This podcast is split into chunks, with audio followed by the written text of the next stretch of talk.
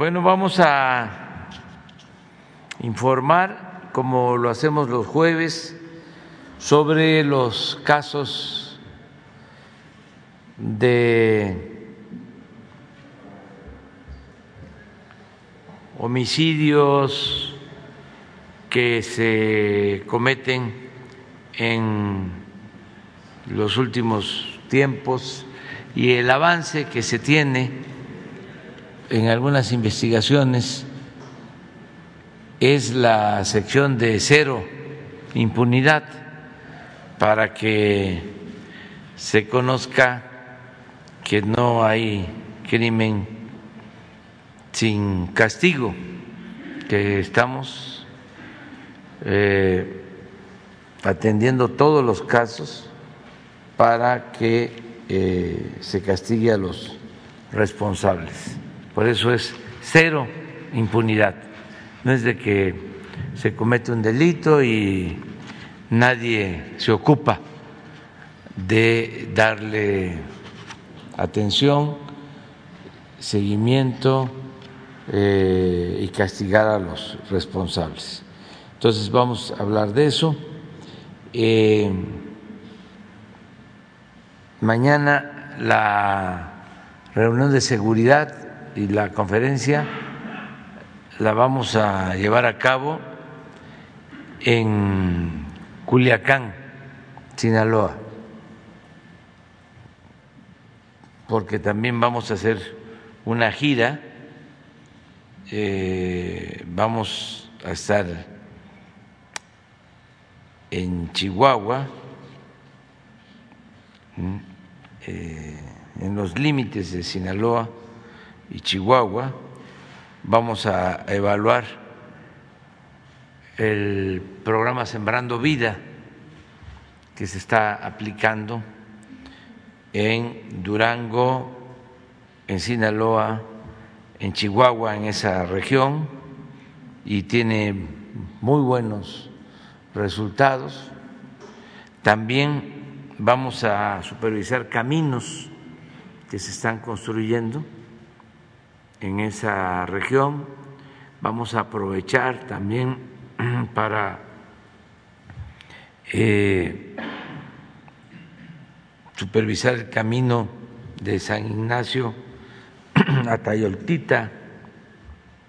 Vamos a estar en la presa Picachos de Coragua porque queremos ver la posibilidad de instalar una o dos turbinas para la generación de energía eléctrica y también eh, supervisar cómo va lo de la construcción del distrito de riego y vamos eh, a estar en la reparación de la carretera de Mazatlán a Culiacán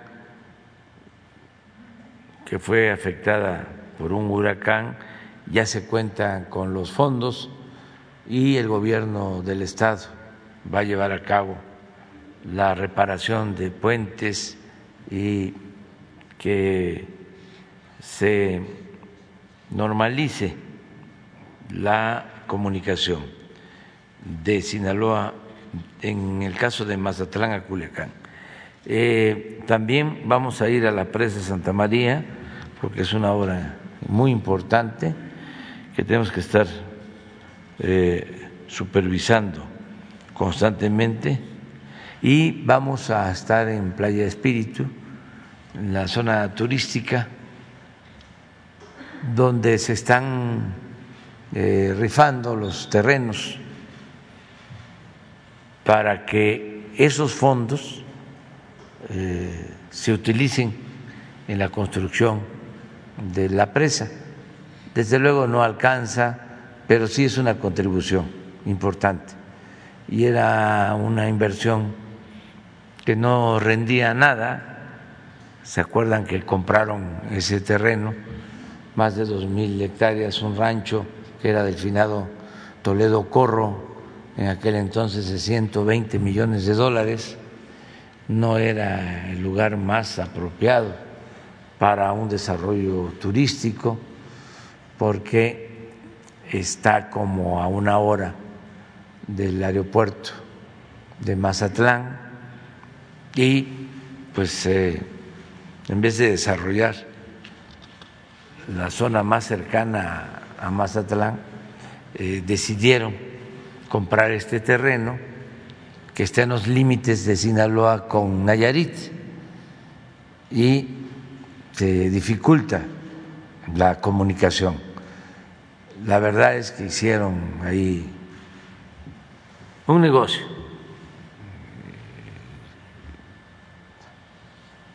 Quisimos venderlo completo a desarrolladores turísticos para recuperar el dinero y no este, hubo comprador. Entonces tomamos la decisión pues de fraccionar y vender por lotes. Nos va a llevar tiempo, pero eh, sí vamos a recuperar recursos que se van a quedar en Sinaloa en la construcción de la presa. Es una manera de financiar esta obra de mucha utilidad. Ese es el plan para el fin de semana y ahora sí, este, con Ricardo Mejía, que nos va a informar.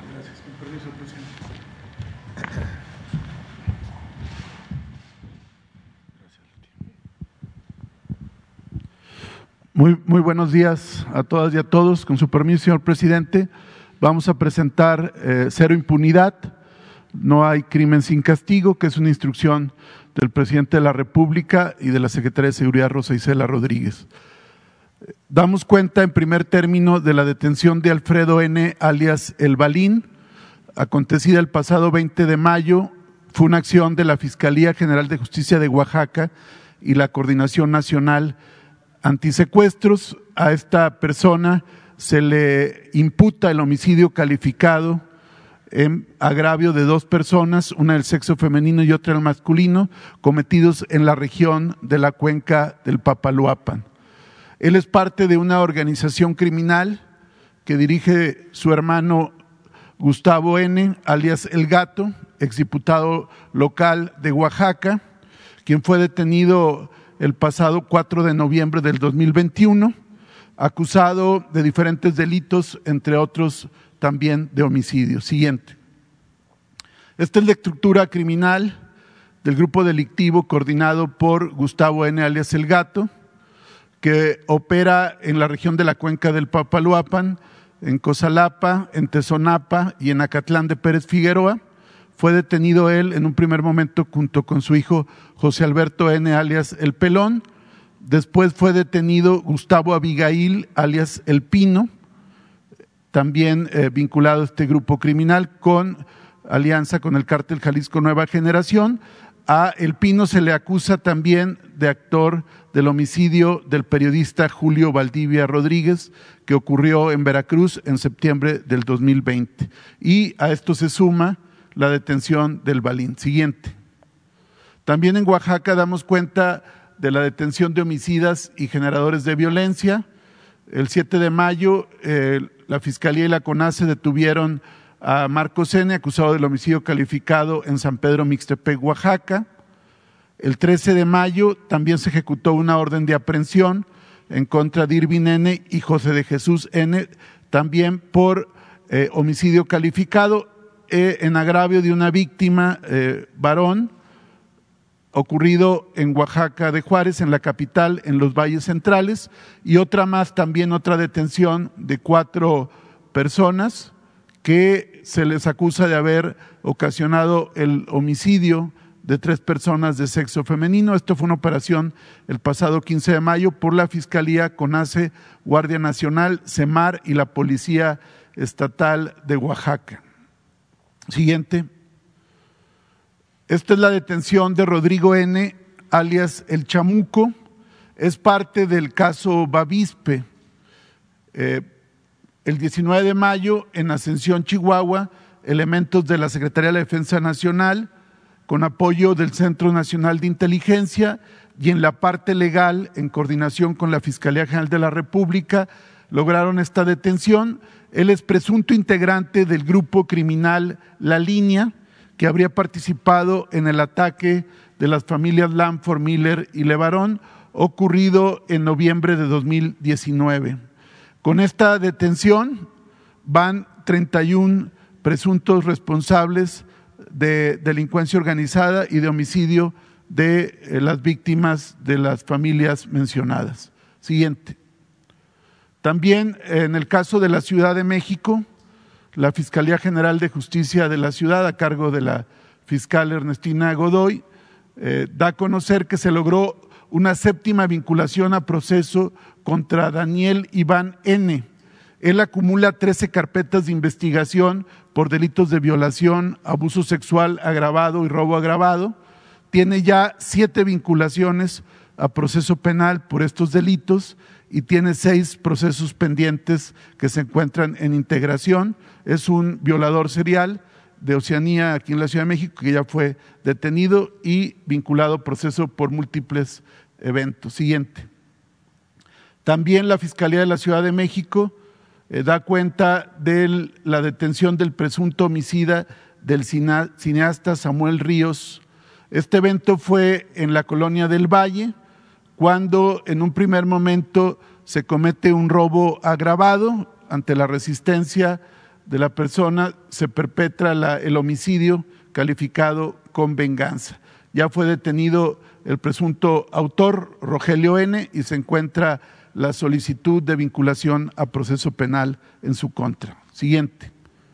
También en cuanto a generadores de violencia, en una región donde hay un despliegue permanente de las Fuerzas Armadas y de la Coordinación Antisecuestros, que es en Cajeme, en Sonora, se logró la detención por parte de la Secretaría de la Marina y la Policía Municipal de Cajeme de eh, tres eh, individuos que intentaron privar de la vida a un civil y a seis elementos de la Marina. A ellos se les detuvo por el delito de tentativa de homicidio con alevosía y ventaja. Ya están vinculados a proceso. También eh, se logró la vinculación a proceso penal por eh, dos presuntos responsables del homicidio de cinco personas, esto también en Cajeme, Sonora. Siguiente. Continuando con Cajeme en Sonora, la Fiscalía General de Justicia de Sonora logró la sentencia condenatoria de 60 años de prisión en contra de Daniel Alejandro N por un doble homicidio y tentativa de homicidio. A su vez, él ya purgaba eh, otra condena eh, por un homicidio, un feminicidio en este caso de su abuela María Graciela, eh, a quien había privado de la vida, con lo cual acumula sentencias por 101 años. Siguiente. En Cancún, Quintana Roo, en su momento fue difundido bolsas negras con restos humanos que fueron distribuidos en el municipio de Benito Juárez. La Fiscalía General de Justicia del Estado logró la detención de Jonathan N., a quien se le acusa precisamente del homicidio ocurrido en perjuicio de un masculino. Ya fue vinculado a proceso y también se le acumulan cargos por delitos contra la salud en su modalidad de narcomenudeo. Siguiente. El día de ayer, en una operación muy eficaz de la Fiscalía de Quintana Roo y la Mesa de Seguridad de Quintana Roo, se logró la detención de Julio César N. por el delito de feminicidio cometido en agravio de una turista de origen chino cuyo cuerpo apareció ese mismo día. Ella es la víctima Yan Ping, de nacionalidad china. Eh, esta persona eh, había facilitado la transportación en una camioneta turística. Sin embargo, después se tuvo conocimiento con una serie de de investigación y análisis, eh, cámaras y, temas de telefonía, que él habría estado con ella y él habría privado de la vida, por lo cual con los datos de prueba que se tenían se le pudo detener y está ya la solicitud de vinculación de proceso penal en su contra. Siguiente.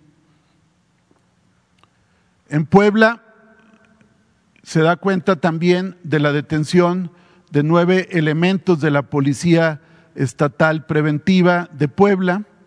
Eh, la Fiscalía General de Justicia de Puebla dio cumplimiento a una orden de aprehensión contra eh, nueve elementos de esta corporación acusados de los delitos de homicidio calificado, homicidio calificado en grado de tentativa, daño en propiedad ajena, entre otros cargos, por los hechos ocurridos en el paraje denominado Cobatzalco del municipio de Soquitlán, en Puebla, el pasado 9 de mayo. Estas personas habrían privado de la vida a, tres, a tres personas y a cuatro más las habrían lesionado, todos vecinos del municipio de Coyomeapan, Puebla. Ya se hizo la solicitud de vinculación a proceso penal en su contra. Siguiente. Se da cuenta de una detención de una célula criminal vinculada al cártel Jalisco Nueva Generación. Esto fue en el estado de Guanajuato, en una operación coordinada por la Fiscalía General de Justicia de Guanajuato, la Secretaría de la Defensa Nacional, la Guardia Nacional y la Secretaría de Seguridad Pública del Estado. Detuvieron a nueve sujetos con eh, armas, cargadores, cartuchos, lanzallamas, marros y vehículos eh, que evidentemente serían utilizados o fueron utilizados en actividades de carácter criminal, ya están detenidos y ya están vinculados también a proceso penal. Siguiente. Aquí se da cuenta de los aseguramientos de cocaína en la mar realizados por la Secretaría de la Marina entre febrero y mayo del presente año. Eh, es muy importante destacar estos ocho aseguramientos porque bien podemos asegurar que tiene un carácter histórico. El primero fue el 15 de febrero de este año en Mazatlán, el segundo fue el 17 de febrero en Puerto Chiapas, Chiapas, el tercero en Puerto Chiapas, eh, también en febrero, en abril otro más en Puerto Vallarta, Jalisco, siguiente, otro más en Manzanillo, Colima, el 14 de abril, otro más en Lázaro Cárdenas, Michoacán, el 20 de abril, y estos últimos, en estos días, en el periodo que se informa, el 21 de mayo en Lázaro Cárdenas, Michoacán, y el último, el 22 de mayo, en la costa de Acapulco, Guerrero. Siguiente. Estos ocho aseguramientos entre febrero y mayo del 2022 implican la cantidad asegurada de casi 12.700 kilogramos de cocaína, 12.7 toneladas de cocaína, que implican una afectación económica a la delincuencia organizada de más de 4 mil millones de pesos, que es una operación muy destacada y que confirma, como lo hicimos en otro informe, donde se dio cuenta de los aseguramientos de armas, donde destacadamente participa la Secretaría de la Defensa Nacional, que también tienen un carácter histórico, las detenciones y aseguramientos de armas, y hoy damos cuenta de, de los aseguramientos de cocaína, como también se ha dado cuenta en su momento de los aseguramientos de fentanilo. Siguiente. Esto ha implicado la detención de 33 presuntos criminales derivados de los ocho aseguramientos, 20 de ellos de nacionalidad mexicana, 8 de nacionalidad ecuatoriana y 5 más de nacionalidad guatemalteca. Siguiente. Como aquí se ha informado en otras ocasiones, se detuvo ahora la, por privación de la libertad de un bebé recién nacido, una menor de ocho días de nacido, que fue privada de la libertad por eh, dos personas, Elizabeth N. de 26 años y Marta N. de 42 años. Los hechos fueron en Tequisquiac, Estado de México. Ellas habrían sustraído a la menor de ocho días de nacida. Se implementó el protocolo de búsqueda por parte de la Fiscalía del Estado de México y la Secretaría de Seguridad con apoyo de la Mesa de Seguridad.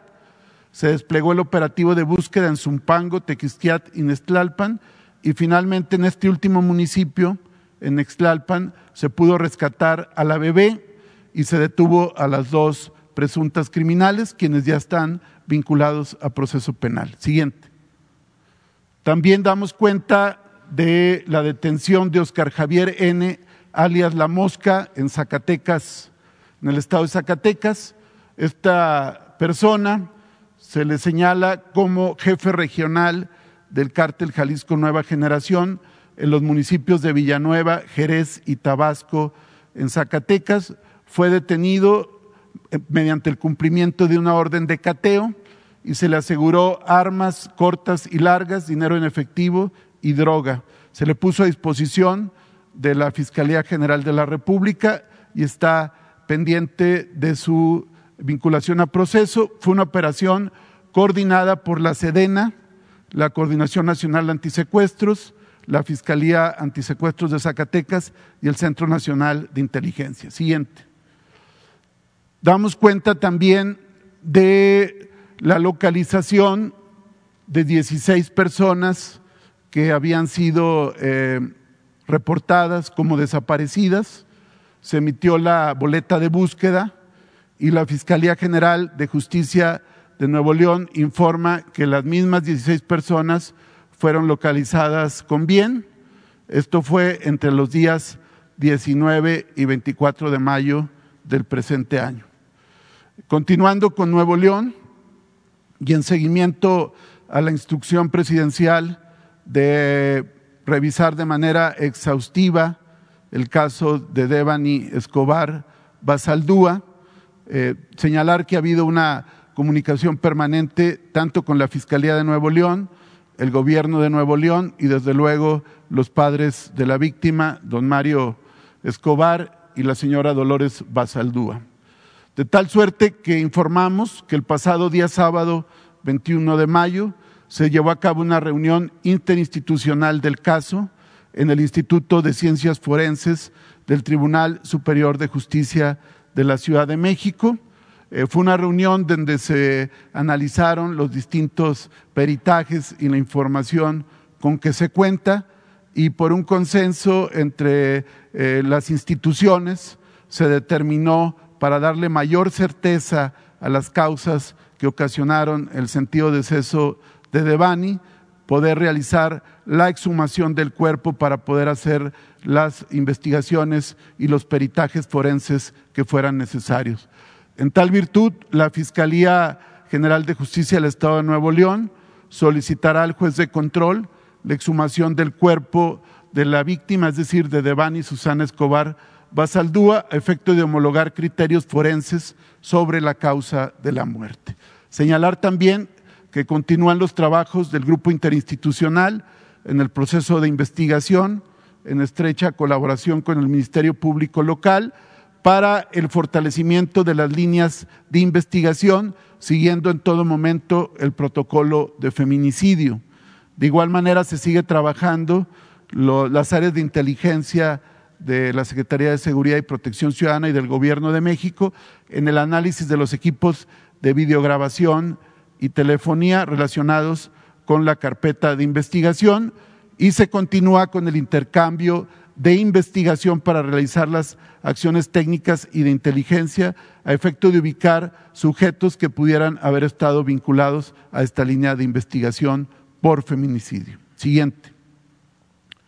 Informar también que bajo la eh, política de cero impunidad y reconociendo el mérito a las autoridades de la Ciudad de México, a la Fiscalía y también a las autoridades de la Secretaría de Seguridad, eh, señalar que se obtuvieron diferentes sentencias condenatorias, una por feminicidio y tentativa de feminicidio en contra de José Alfredo N., a quien se le impuso una pena de 106 años de prisión, otra más por secuestro agravado en contra de cuatro presuntos responsables, a quienes se les impuso una pena de 56 años de prisión, otra más por feminicidio en contra de Marco Antonio N., a quien se le impuso una pena de prisión por 60 años, y una última por violación agravada en contra de una persona menor de 18 años en contra de Luis Eduardo N. Esto fue en los últimos días, son sentencias condenatorias. Esto es importante porque no se trata solamente de la detención, de la vinculación a proceso penal, sino llevar el seguimiento hasta que haya sentencias condenatorias y, como lo ha dicho el presidente, que no haya crimen sin castigo. Siguiente. Eh, dando cuenta del seguimiento de los casos de personas eh, periodistas, informar, como lo hemos hecho, que hay nueve casos, hay 21 personas detenidas o buscadas con orden de aprehensión por estos eventos y 17 de ellas vinculadas a proceso penal. Siguiente, revisamos nuevamente los casos y además eh, en memoria de las víctimas. José Luis Gambo Arena, hay una persona detenida, ya vinculada a proceso penal, y hay otra orden de aprehensión más pendiente de ejecutar por este caso acontecido en Veracruz. En el caso de Margarito Martínez, hay 10 personas detenidas, 10 vinculadas a proceso.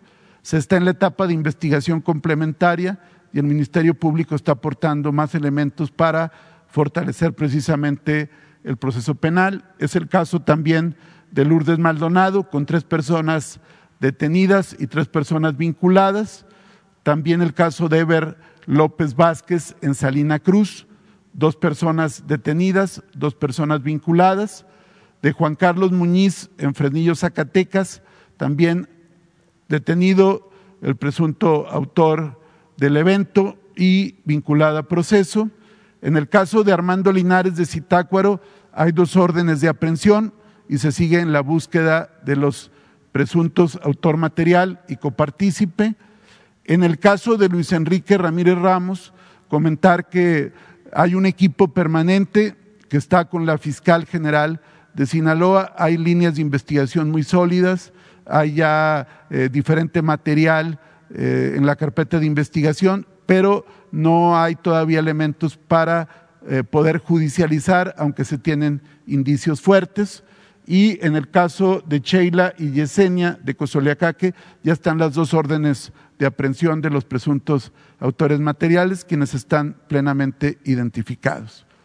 Por último, comentar que en el caso de la abogada activista en asuntos de temas de género, Cecilia Monzón Pérez, hay una comunicación permanente tanto con el gobernador Miguel Barbosa y el fiscal general Gilberto Higuera, eh, quienes han estado a su vez, sobre todo el fiscal, en contacto con la familia de la víctima, algunos de los cuales llegaron procedentes de, España, porque ella tenía la, doble nacionalidad. Eh, se continúan los peritajes, las videograbaciones, telefonía, entrevistas, y hay elementos muy sólidos para poder avanzar en muy breve tiempo con ya la judicialización en contra de presuntos autores materiales e intelectuales vinculados a este hecho delictivo. Eh, ¿Sería cuánto, señor presidente?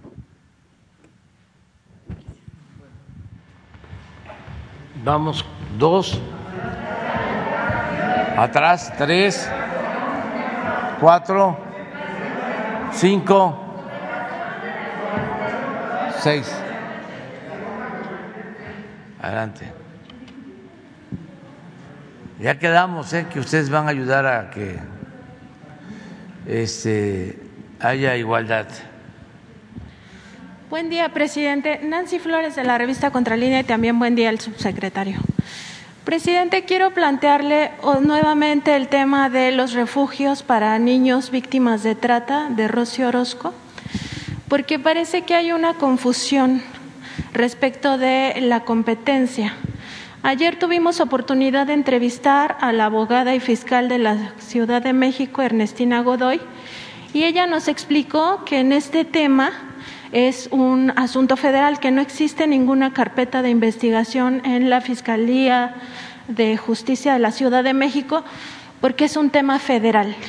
Y ya revisamos y es que resulta que estos refugios, eh, en general los albergues que están destinados a atender a personas en situación de vulnerabilidad, En este caso son eh, niños eh, víctimas de trata de personas, pero también pueden ser personas en situación de calle o adultos mayores eh, no importa, están regulados por la Secretaría de Gobernación, porque se trata en este caso de albergues que están operados por la sociedad civil pero el Estado tiene una responsabilidad sobre estas personas en situación vulnerable.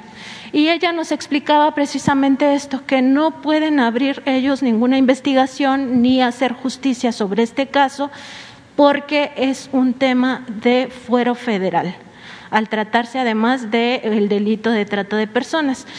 Entonces, presidente, bueno, aquí la secretaria de Seguridad Pública, cuando le consultamos qué iba a pasar con este caso y si no iba a quedar impune, ella nos decía que existían estas carpetas de investigación tanto en el Estado de México como en la Ciudad de México. Se confirma que en la Ciudad de México no hay nada y en el Estado de México sí hay una carpeta de investigación porque eh, pues ahí acudieron las propias personas del refugio. Y aquí la pregunta es, presidente, eh, si eh, la Secretaría de Gobernación ya presentó alguna denuncia por estas violaciones que ocurrieron en contra de menores, de tres menores de siete, nueve y once años, uno de ellos además con la agravante de que tenía eh, pues una discapacidad intelectual. Entonces, preguntarle, presidente, si la Secretaría de Gobernación ya presentó esta denuncia, si la van a presentar ustedes al tratarse, pues como dice la abogada Ernestina Godoy, de un tema federal, y también si hubo algún tema de eh, pues violación al debido proceso por parte de la Fiscalía del Estado de México por abrir esta carpeta cuando en realidad no era su competencia. Tendría que haberlo turnado a la Fiscalía General de la República. Bueno, pues eh, si te parece, eh, mañana mismo informamos sobre este caso. Hoy voy a pedirle al secretario de Gobernación, al subsecretario, a la secretaria de Seguridad Pública que presenten un informe sobre el estado que guarda esta investigación eh, en qué instancia está, aunque independientemente de a quién corresponde, lo que hay que hacer es justicia y que no haya impunidad. Entonces, mañana informamos, aun cuando vamos a estar en Culiacán, de todas maneras se va a informar puntualmente sobre lo que estás planteando. Sí, presidente, porque lo que opera aquí es como una especie de subrogación, como ocurría con las guarderías del Instituto Mexicano del Seguro Social. El, eh, gobierno, las autoridades, en este caso el DIF nacional, los DIF estatales y también las procuradurías para atención a los, eh, a los niños, a los menores de edad, entregaban a estos menores eh, víctimas de trata a estos refugios porque decían que no tenían espacio en sus propios albergues. Entonces hay un tema como de subrogación, como ocurría también con las guarderías. Preguntarle también sobre el tema de Vitol. Bueno, ya sabemos, aquí usted nos eh, indicó que ya habían eh, esta compañía, esta empresa, gran empresa, la primera en el tema de... distribución de combustibles, que ya habían eh, hecho públicos los nombres de quienes habían sido corrompidos por parte de petróleos mexicanos. El 22 de abril pasado, bueno, el 22 de abril, este, el Consejo de Petróleos Mexicanos sesionó eh, de forma extraordinaria para eh, decidir ampliar este, esta contratación que tenían con la firma KPMG para las auditorías internas y se estaba revisando todo el tema de petróleos mexicanos corporativo, pero también de sus filiales y subsidiarias, incluyendo a todo el grupo PMI y también a todo el grupo que se controla desde Pemex Transformación Industrial. Este, preguntarle, presidente, si estas auditorías se van a cancelar, si ya le informó algo eh, la secretaria de Energía o el eh, director general de Petróleos Mexicanos, si se van a cancelar toda vez que pues esta información ya la obtuvieron, ya se sabe quiénes son las personas que se corrompieron. Y eh, si aquí, en este caso, ya hay detenciones o algunas órdenes de aprehensión en contra de los funcionarios que se corrompieron. Bueno, eh, ya se había presentado una denuncia desde que se dieron a conocer los hechos para que se tengan los antecedentes, esta empresa fue sancionada en Estados Unidos, fue juzgada en Estados Unidos por actos de corrupción. Allá declararon de que habían entregado sobornos a funcionarios de petróleos mexicanos. Eh, se arreglaron en Estados Unidos legalmente se llegó a un acuerdo y eh, se comprometieron a reparar los daños en el caso de México. Eh, la indicación que di en ese entonces es de que se aceptara la reparación del daño, pero que queríamos saber quiénes habían recibido el dinero, quiénes eh, se habían beneficiado con los sobornos, porque era parte de la investigación en Estados Unidos y tenían los nombres en los juzgados de Estados Unidos y también la empresa. Pero pensaron que si se reparaba el daño, con eso era más que suficiente. Entonces no aceptamos la reparación del daño y les eh, exigimos que queríamos saber quiénes eran las personas que habían recibido dinero. Em, se cancelaron también algunas operaciones, esa fue la instrucción que di, hasta que no este, se cumpliera con eh, la petición que estábamos haciendo. Pasó el tiempo, ya hace como 15 días fui informado de que ya habían dado a conocer los nombres de dos personas de la filial eh, Pemex. PMI Comercio Internacional. Pemex Internacional, sí. Y este y ya se presentó de nuevo a partir de ahí otra denuncia en la fiscalía. Eso es lo que va hasta ahora y pues no se puede cancelar ninguna auditoría. Se tiene que continuar hasta este, conocer todo y una vez que no se afecte el proceso, el llamado debido proceso, pues vamos aquí a informar. Y presidente, esta semana se espera que ya se resuelva eh, la extradición de Juliana Sánchez, este activista por el derecho a la información tan importante que dio a conocer eh, pues estos crímenes de guerra, no crímenes de lesa humanidad, además de grandes casos de corrupción a nivel internacional. Usted aquí en la conferencia de prensa matutina había dicho que había la posibilidad de que México le ofreciera asilo político por toda esta persecución que está sufriendo Juliana Sánchez y todo el equipo de Wikileaks. Preguntarle cómo va este tema, presidente, si ha habido algún avance al respecto y si eh, ya se comunicaron con el equipo de defensa de Juliana Sánchez. Gracias, presidente. Ha habido comunicación.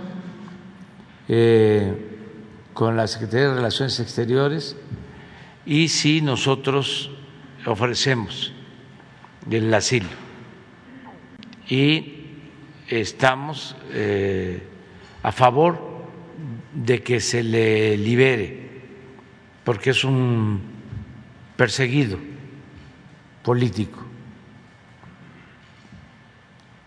Es eh, un acto vergonzoso de que a una persona que da a conocer información valiosa porque en esa información hay actos mm, de corrupción, en esa información se dan a conocer delitos cometidos entre gobiernos. Todo lo que la élite lleva a cabo en secreto,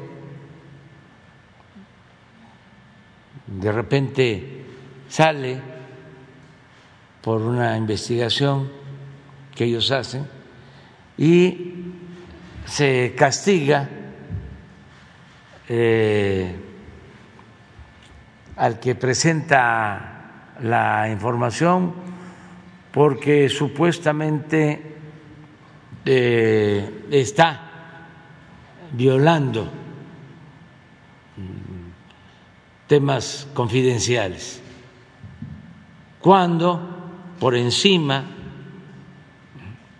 de esos medios está la esencia de la denuncia gravísima de intromisión en asuntos de gobierno y de todo tipo. Nosotros padecimos este, de acoso cuando los fraudes electorales y en esos cables aparece toda la información. Pero no solo es nuestro caso, es de todo lo que hacían y no sabemos si lo siguen haciendo en el mundo. Entonces, eh, se le condena al periodista, ya debería de darle su libertad y nosotros, eh, si él lo desea, sus familiares, sus eh, abogados, amigos, podrían, eh, podría tener asilo en nuestro país. Esa es nuestra postura. Y sí hay relación, pero va a depender de ellos. Ojalá y se tomen en cuenta todos los elementos y que no se actúen por consigna, en ningún caso, que eh, prevalezca la justicia. Esa es mi postura.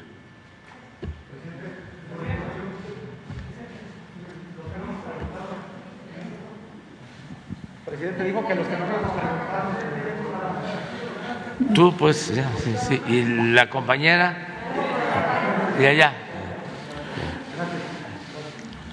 Buenos días, señor presidente. Alberto Marroquín Espinosa, de JF Informa desde Cancún, frecuenciacat.com y desde mi portal en Querétaro es ahora am.com.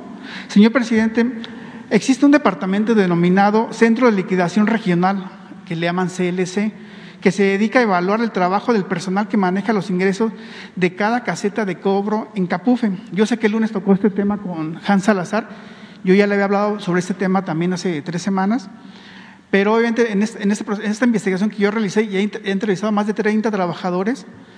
Este, este departamento se dedica a evaluar el aforo de, de, vehicular que hay en cada caseta para ver si coincide el número de vehículos que cruza por una caseta con lo que reporta cada, obviamente cada empleado, ¿no?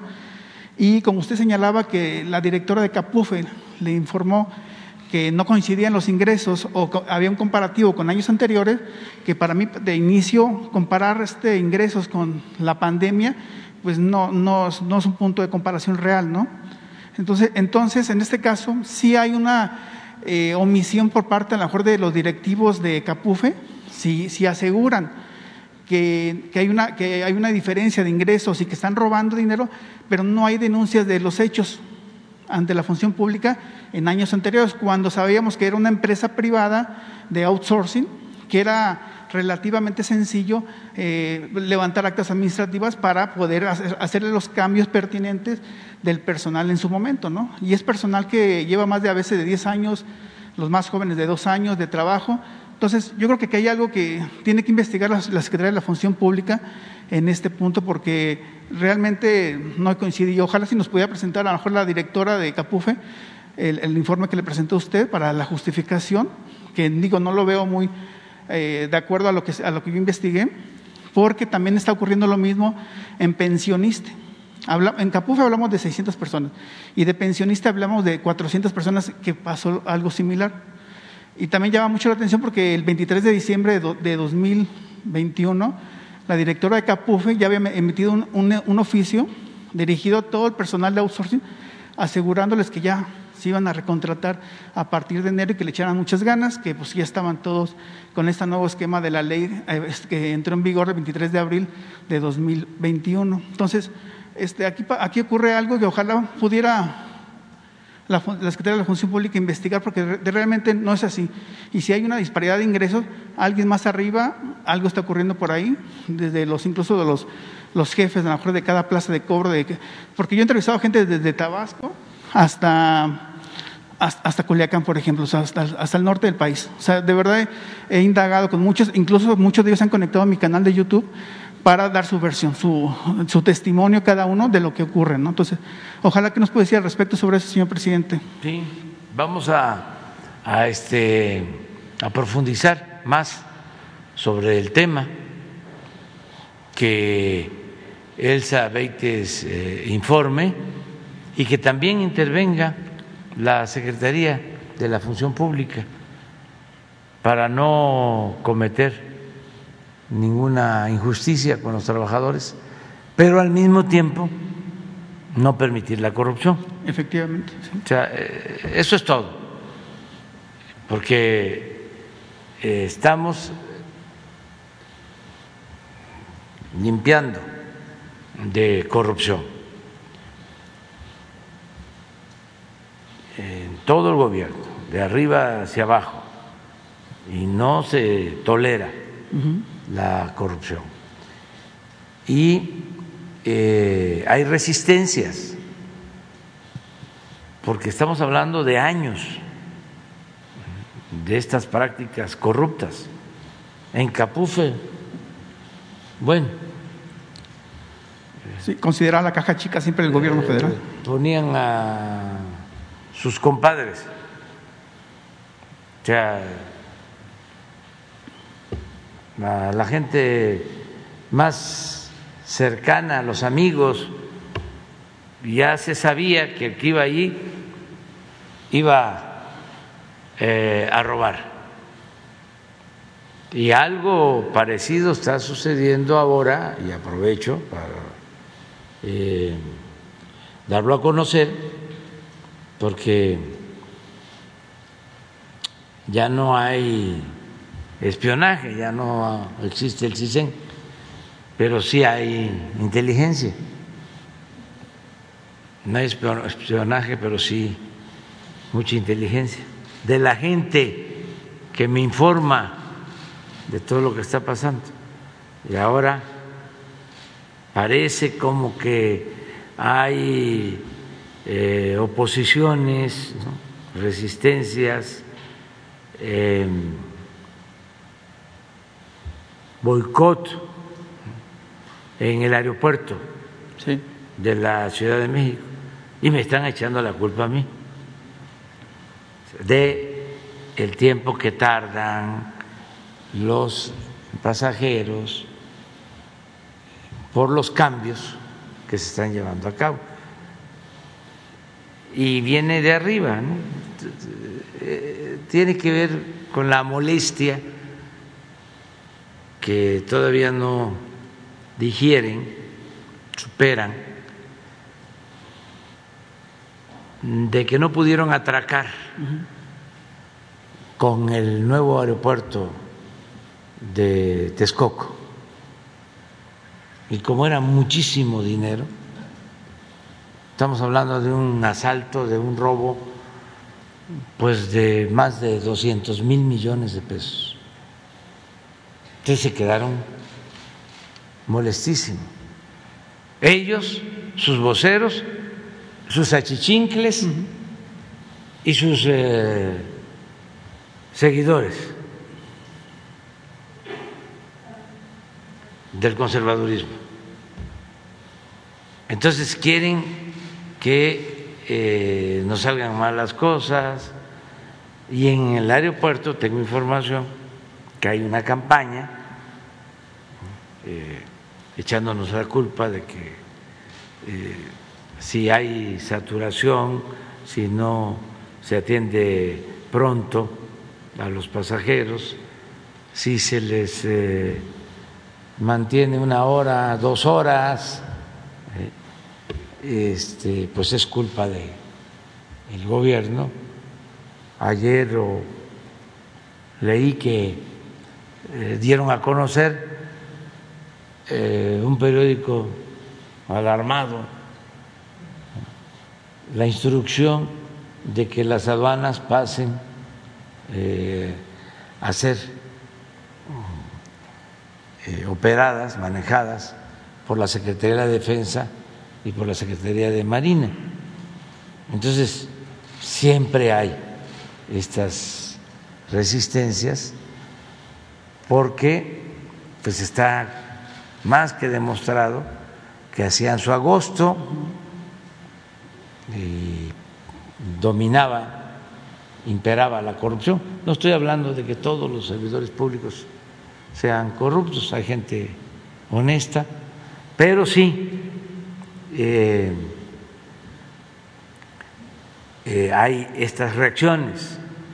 Lo mismo en el caso de la medicina, ¿se acuerdan cuánta escondían los medicamentos eh, resistencia? Porque tenían el negocio de la compra de los medicamentos, cien mil millones de pesos. Una red, una banda. Todavía, ayer sacó Loré de Mola este, un reportaje sobre los médicos de Cuba, que es eh, un reportaje, un refrito yo creo que de hace 10 años, promovido por las organizaciones que están en contra del gobierno de Cuba, que hablan de que los médicos cubanos son esclavos porque eh, tienen que pagar y que los amenazan. O sea, el mismo eh, guion y Loret, ahí está. ¿Y qué este, autoridad tiene Loret si él trabaja para una de estas farmacéuticas, una distribuidora? que se beneficiaba con la corrupción que imperaba en el sector salud. Pero pues eh, en algunos casos es porque ya no tienen privilegios. Y estaban muy eh, enraizadas esas prácticas. Yo siempre he dicho que nuestro movimiento, la transformación, iba a ser pacífica, eh, sin violencia, pero radical, porque íbamos a arrancar de raíz. La palabra radical viene de raíz el régimen de corrupción, de injusticias y de privilegios, y es lo que estamos eh, haciendo. Entonces, como estaban muy arraigadas, enraizadas estas prácticas, pues siguen con sus molestias y siguen con sus campañas, pero no se trata de afectar a los trabajadores. Y por lo general la mayoría de la gente actúa con honestidad. Sí, son, son más de 600 se repite, Pero yo sí eh, lo tengo que estar recordando que la mayor riqueza de nuestro pueblo o la mayor riqueza de México es la honestidad de nuestro pueblo. Pero hay una cúpula eh, enajenada eh, por el dinero, por lo material, muy echada a perder, minoritaria, pero con mucha influencia. Entonces vamos a buscar la forma de que se aclare todo esto, porque sí, ha habido un aumento en los dos casos, en Capufe, más ingresos, en todo lo que tiene que ver con las casetas. Cuando llegamos estaban tomadas las casetas.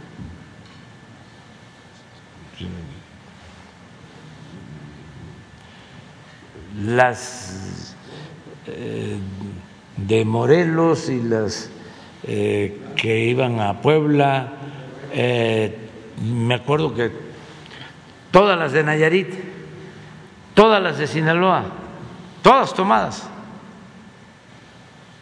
y cobraban. Y dijimos, se acabó esto.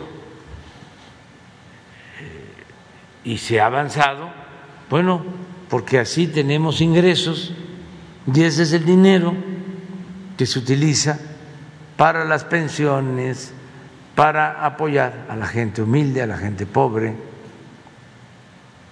pues para comprar las vacunas, que antes ese dinero pues se lo se lo robaban. Y como robaban arriba abajo se decía pues podemos hacer lo mismo. Y en aduanas está pasando algo eh, similar. Desde que están los eh, militares y marinos a cargo de las aduanas se ha incrementado. Eh, la recaudación.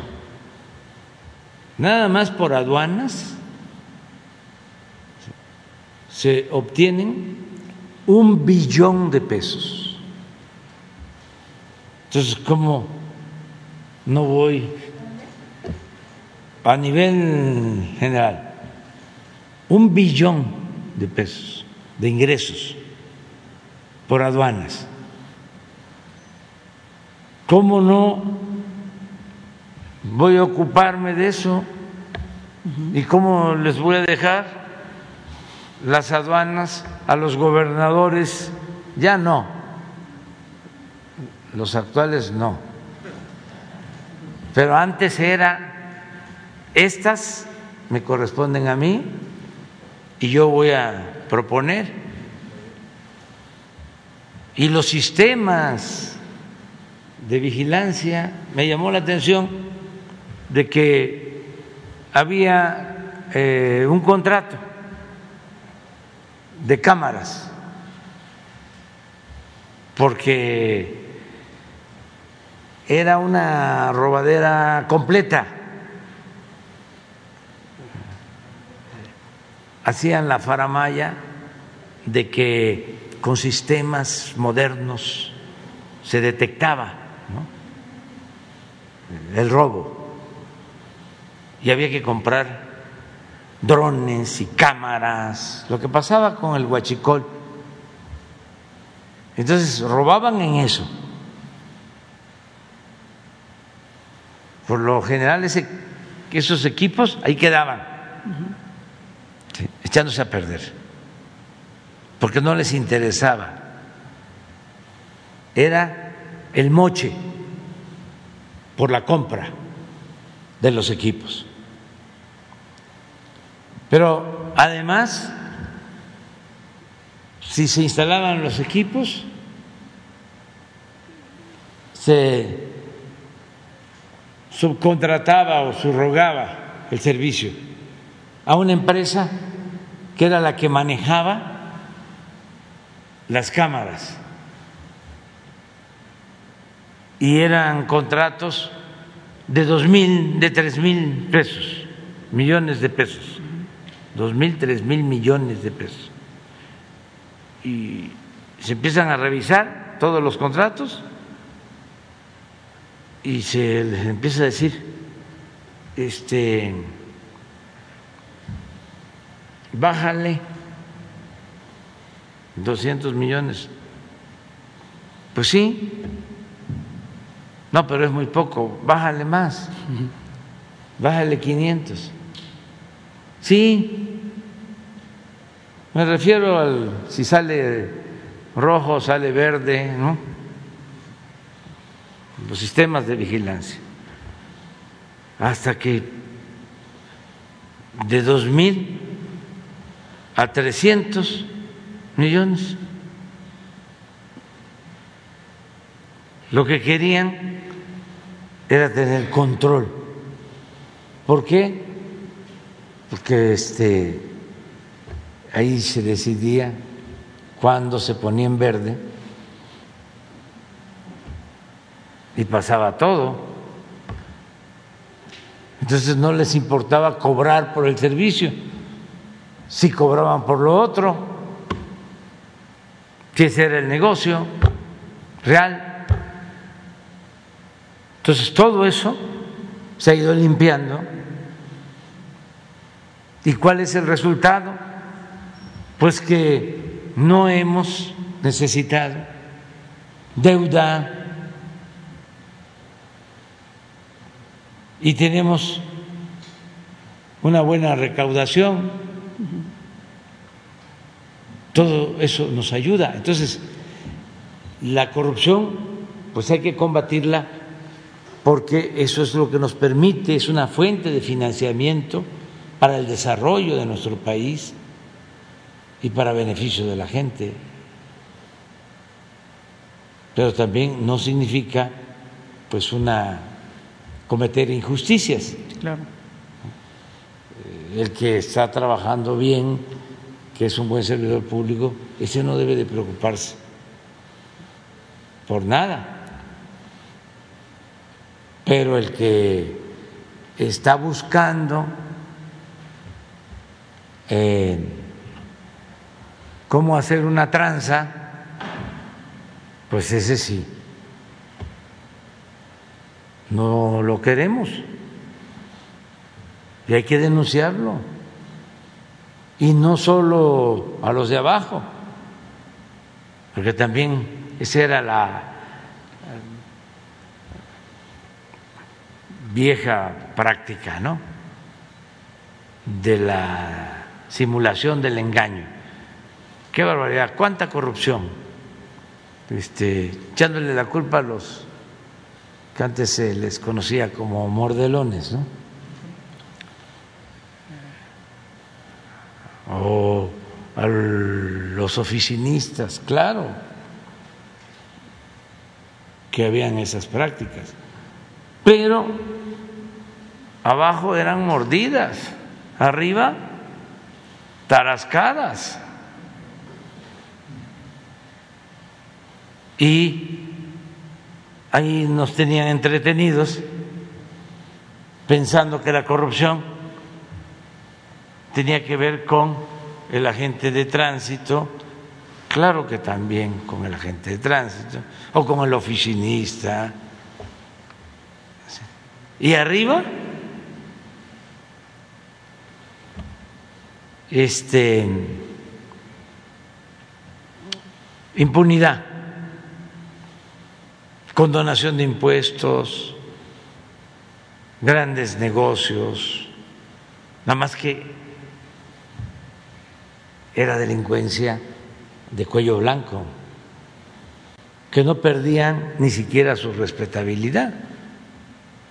Entonces todo eso es lo que tiene que cambiar, ya está cambiando y tenemos que continuar eh, con eso y cada vez la gente está más sí porque efectivamente consciente están justificando a lo mejor despedir a los de los de abajo para ver arriba ya justificar que ya hubo un faltante, pero la culpa lo tuvieron los de abajo, como ocurría en Pemex, por eso permitieron el huachicol, porque había arriba un gran robo, pero mejor echarle la culpa a los, huachicoleros, ¿no? que robaban los, los ductos con pequeñas tomas y así justificaban los grandes robos en Pemex, por ejemplo. ¿no? Sí, eso es lo que eh, vamos a revisar en este caso. Capufe y, pensionista también es, otro caso. Sí, igual. lo mismo. Y bueno, una denuncia ciudadana, señor presidente, en el 2017, yo sé que no es competencia de, la federación, pero es que de verdad en Insurgentes Norte, número 1260, hubo un edificio que quedó en muy mal estado, ya se reparó, pero realmente sigue igual, pero ya dijeron las autoridades que, ya está bien el, edificio, pero son 165 familias que saben que están en grave riesgo en ese edificio. Lo que piden ellos nada más es que un ingeniero estructurista ajeno a, a lo mejor al gobierno de la Ciudad de México y que haga una evaluación, realmente es lo, lo único que piden ellos para que le den esa garantía, porque saben, ellos tienen estudios que ese edificio sigue mal, entonces ojalá es el único apoyo que piden ellos. ¿no? Sí, nada más entrega los datos para que Protección Civil este, haga un dictamen. Okay. El, martes pasado estuvo en Querétaro el secretario de Gobernación y la secretaria de Seguridad ahí con el gobernador Mauricio Curi. No le comentaban algo respecto qué, hay, que, cómo ven a Querétaro y también invitarlo usted cuando va a Querétaro a, alguna, a llevar a cabo una mañanera, porque hemos visto que, que, cuando va a una ciudad, a un estado, a una mañanera, pues siempre lleva buenas noticias, lleva inversión y ojalá nos, nos tocara la suerte a Querétaro. No ha ido usted desde agosto, la única mañanera fue en agosto de 2020 en Querétaro. ¿Cuándo nos.? Cuándo? Voy a ir. ¿Para cuándo más? Este, pronto. Bueno. Lo más pronto posible. Y eh, llevo muy buena relación con el gobernador de, de Querétaro, con el gobernador Curi. Entonces, sí vamos a ir. Este, ahora no, no podemos estar en los estados o haciendo actos, ¿no? Sí podríamos estar en supervisión, donde hay elecciones, pero en Querétaro no hay. Entonces sí vamos a estar. Gracias, señor presidente.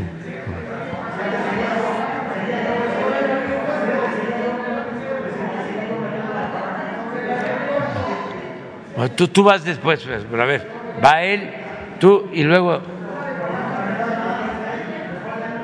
A ver, pues tú de una vez, espérense, espérense, espérense, Paren. Sí, muchas gracias, señor ¿Cómo presidente. se decía antes cuando? Muchas gracias. Ramón Flores. Una de noticia de última hora. Paren máquinas.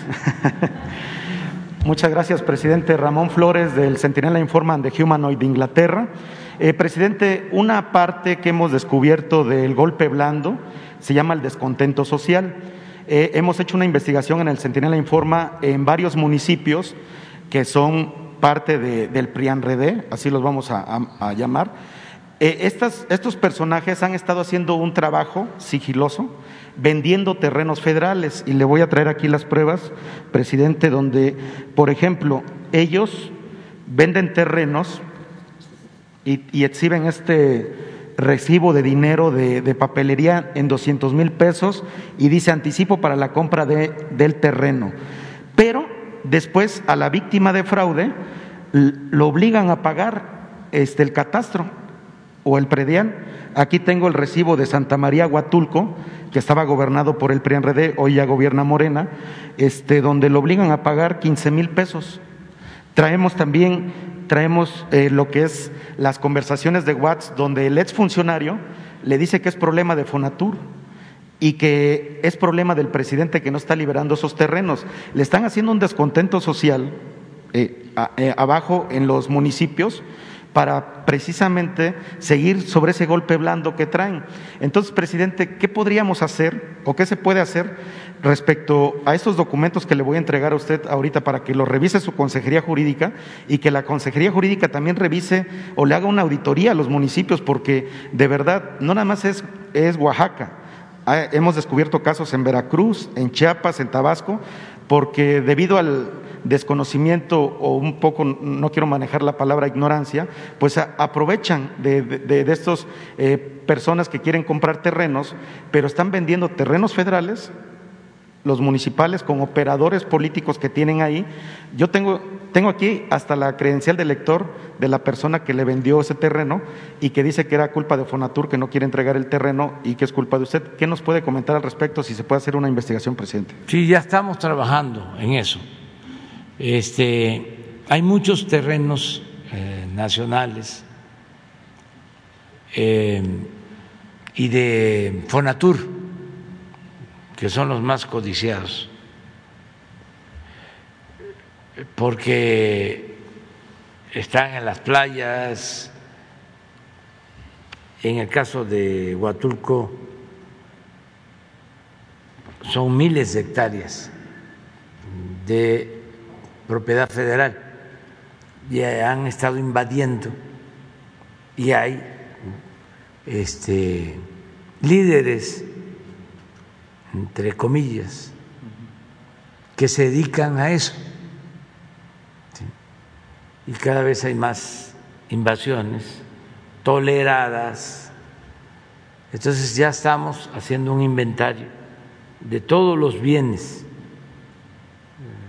federales, de todos los bienes de la nación para protegerlos y eh, frenar esas invasiones y esos fraudes.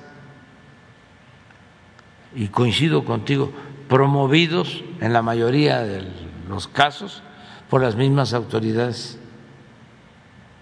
Pero ya estamos en eso. Este, ¿Nos entregas la información? Sí, aquí traigo toda la documentación, ahorita se la Porque sí, es uno de los lugares en donde hay más eh, invasiones, Huatulco, pero no solo es eh, el único, esto es lo que ha descompuesto bastante eh, toda la Riviera Maya, también de esa forma y eh, otros sitios, otras zonas turísticas y distintos bienes. Entonces vamos a proteger. Hay un plan que ya estamos este, por implementar para proteger bienes de la nación porque si no lo hacemos, se lo van a robar todo. Algunos están esperando que yo me vaya, porque están haciendo el cálculo, creo que equivocado, de que va a regresar la pandilla de rufianes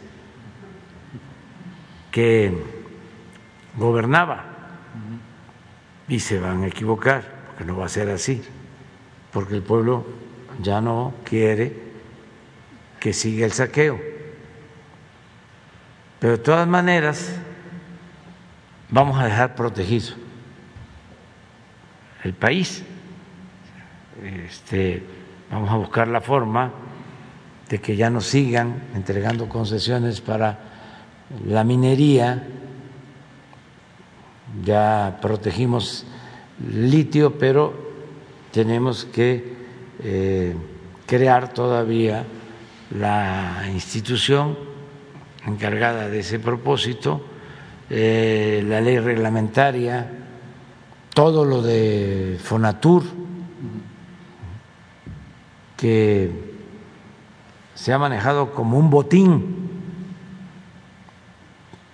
y hasta ahora, porque nos ha llevado tiempo, porque fue mucho lo que duraron. Siempre lo repito, 36 años. Es una generación 36 años el periodo neoliberal, que es sinónimo de robo, de saqueo. Entonces, eh, se introdujo eso hasta la médula. Si nos salvó el pueblo, las culturas que vienen de lejos, las costumbres, las tradiciones, la honestidad de nuestro pueblo, porque el propósito era que la mancha negra eh, invadiera todo, que se perdieran todos los valores y que predominara lo material, la ambición al dinero, el triunfar a toda costa, sin escrúpulos morales de ninguna índole. Por eso crearon lo de el mecanismo aspiracionista y cuánto tienes, cuánto vales. Y lo que he dicho aquí, ¿no? Los ejemplos, si tienes un carro último modelo, si te pueden voltear a ver, un Ferrari, oh,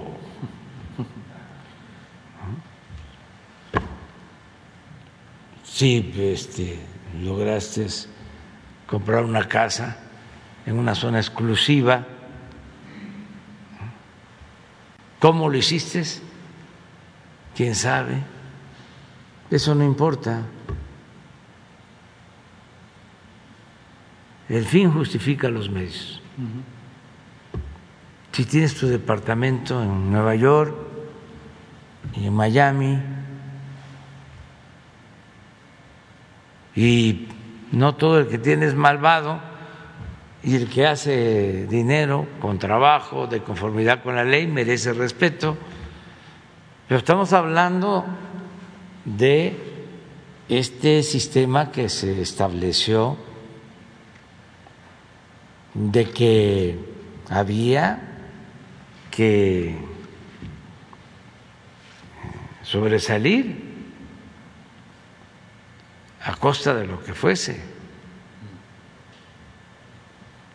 Entonces, todo eso es lo que estamos enfrentando y vamos a cuidar los bienes y hemos recuperado bastante,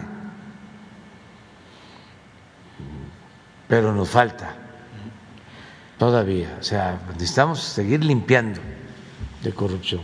Y esto que estás planteando es cierto, tan es así que eh, ya estamos haciendo un inventario de todos los bienes. Porque también en el desorden, si no se sabe cuánto tiene Fonatur,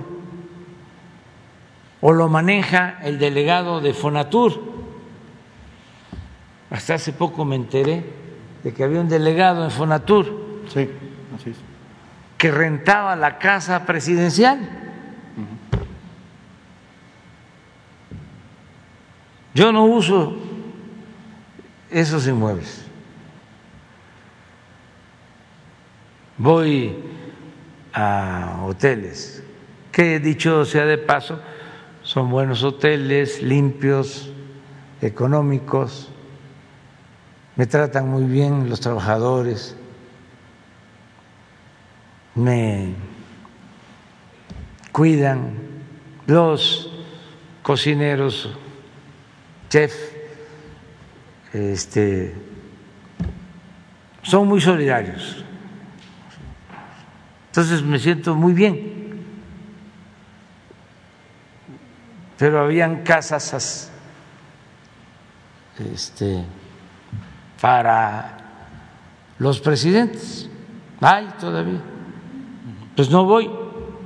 Pues de repente me entero de que pues este, la usaban porque la rentaban y no sé si ingresaba el dinero o no. Entonces, ¿para qué nos quedamos con esas casas? Mejor vamos a que se rifen, se vendan y se entreguen para algo en beneficio de la gente, en beneficio del pueblo, entregarle al pueblo los bienes para que eh, los protejan, los cuiden y se beneficien. Es como el tianguis del bienestar, ya les vamos a informar cuánto se ha entregado en los pueblos más pobres de Guerrero, de Oaxaca, de Chiapas, Veracruz, ahora están en Chiapas, en los altos. ¿Y qué llevan? Todo lo que se decomisa, que se acumulaban en almacenes, se tenía que pagar renta de esos almacenes. Y todo lo que se decomisaba, ropa, zapato, ventiladores, de todo, de todo, se echaba a perder o se lo robaban y además tenía que pagarse la renta de las bodegas.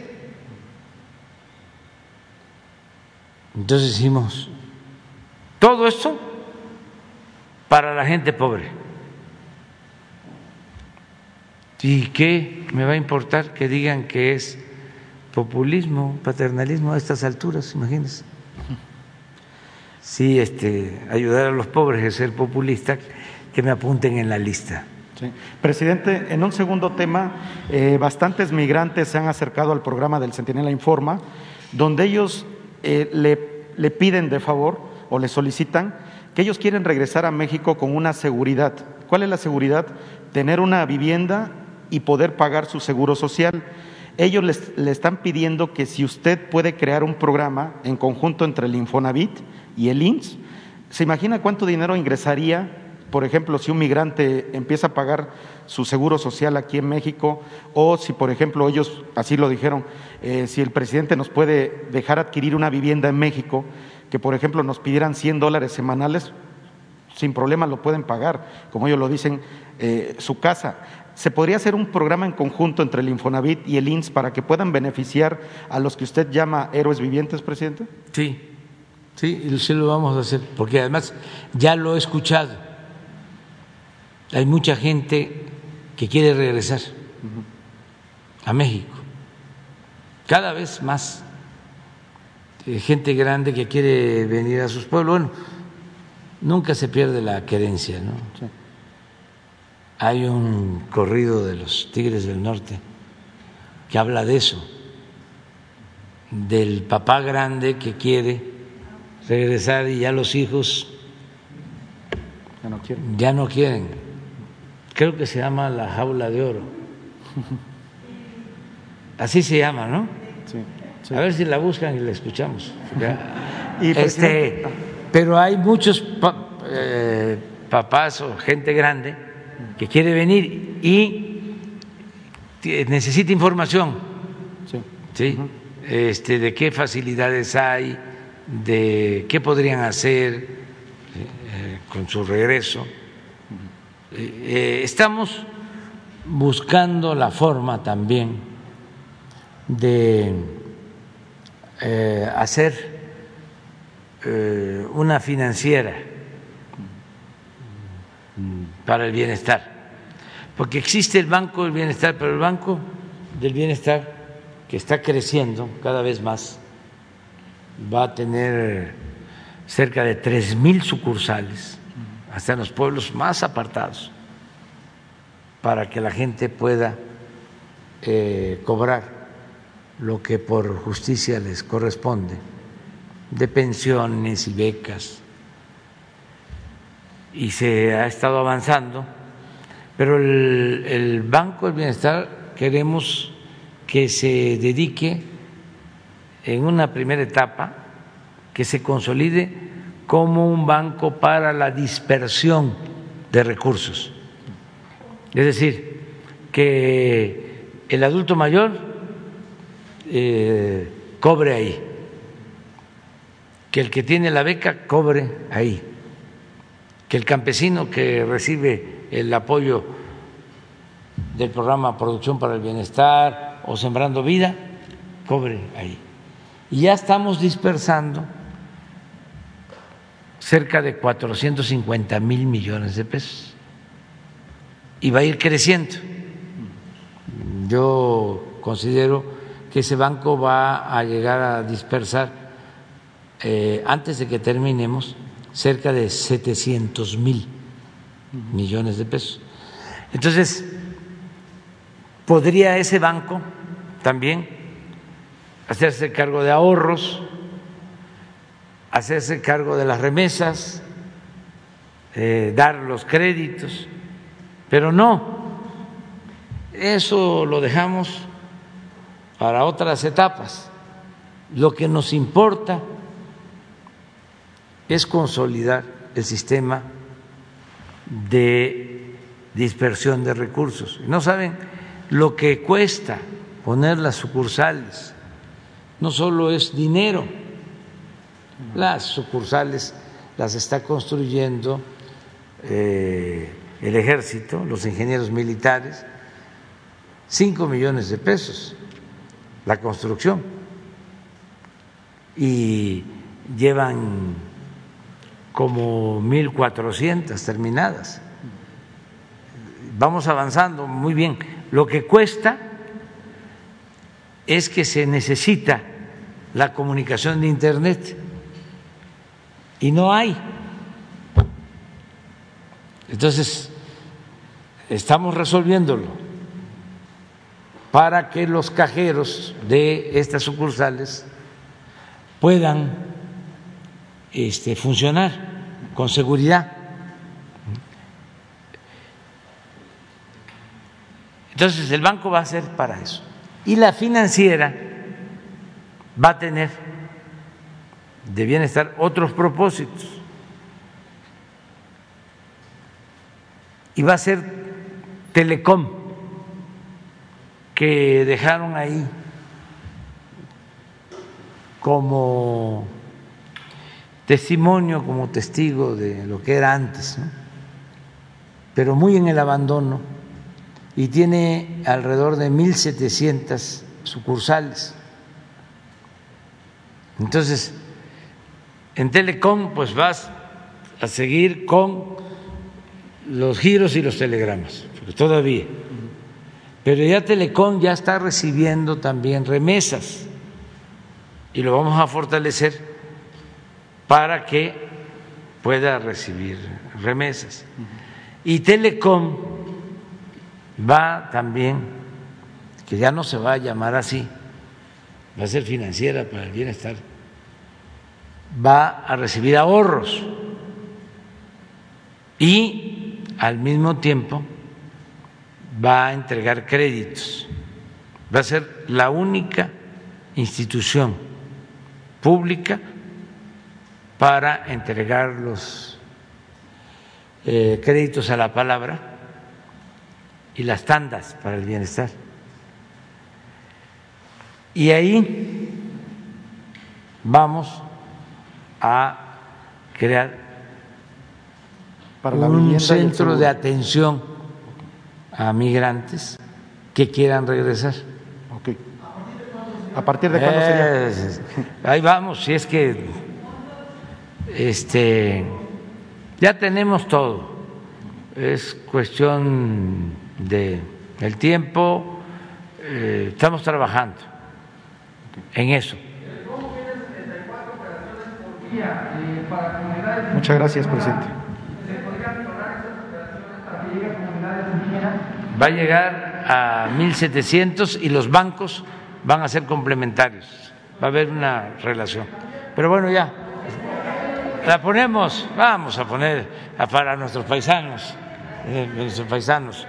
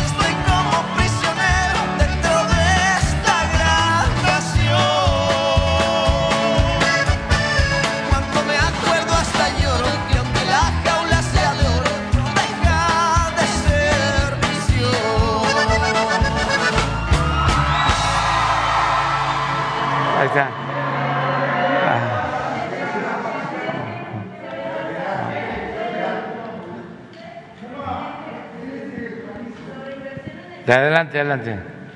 Hola, muy buenos días, señor presidente. Eh, soy Pepe Ramírez del canal El Charro en Vivo, un canal de medios digitales.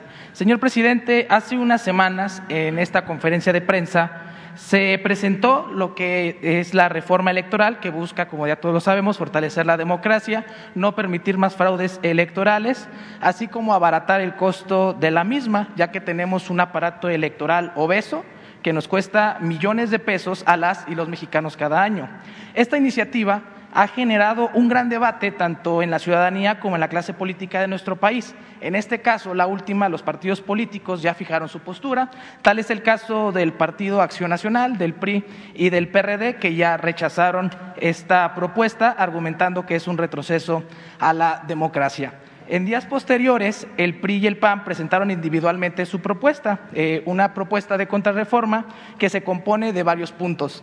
Sin embargo, presidente, parece que no conocen la historia de nuestro país Y es que el PRI eh, propone eh, regresar la figura del vicepresidente, una propuesta que es eh, además, proponen la anulación de las elecciones si hay indicios de participación de la delincuencia organizada, porque ellos tienen la narrativa de que presuntamente Morena es financiado por la delincuencia.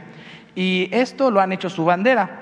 y, y, así como estas son la mayoría de sus propuestas que dejan entrever su gran preocupación por seguir eh, cuidando eh, sus privilegios, recibiendo recursos públicos, además de que buscan se establezca un poder donde las cúpulas de los partidos políticos sean los que decidan e inclinen la balanza de acuerdo a sus intereses. Por ejemplo, la propuesta del PAN que busca regular la declinación de las candidaturas o, por ejemplo, la propuesta de ambos partidos de aplicar la segunda vuelta en las elecciones presidenciales y así cerrarle el paso a cualquier candidato que les resulte incómodo. Es decir, presidente, ellos quieren acomodar las reglas de tal manera que lo que no pueden realizar, no pueden ganar en las urnas lo hagan a través de diferentes estrategias sin importarles la voz de las y los mexicanos, relegándola a un segundo plano. En, este, en esta situación, presidente, la pregunta sería, ¿qué opina usted de estas propuestas que presentan los partidos de oposición?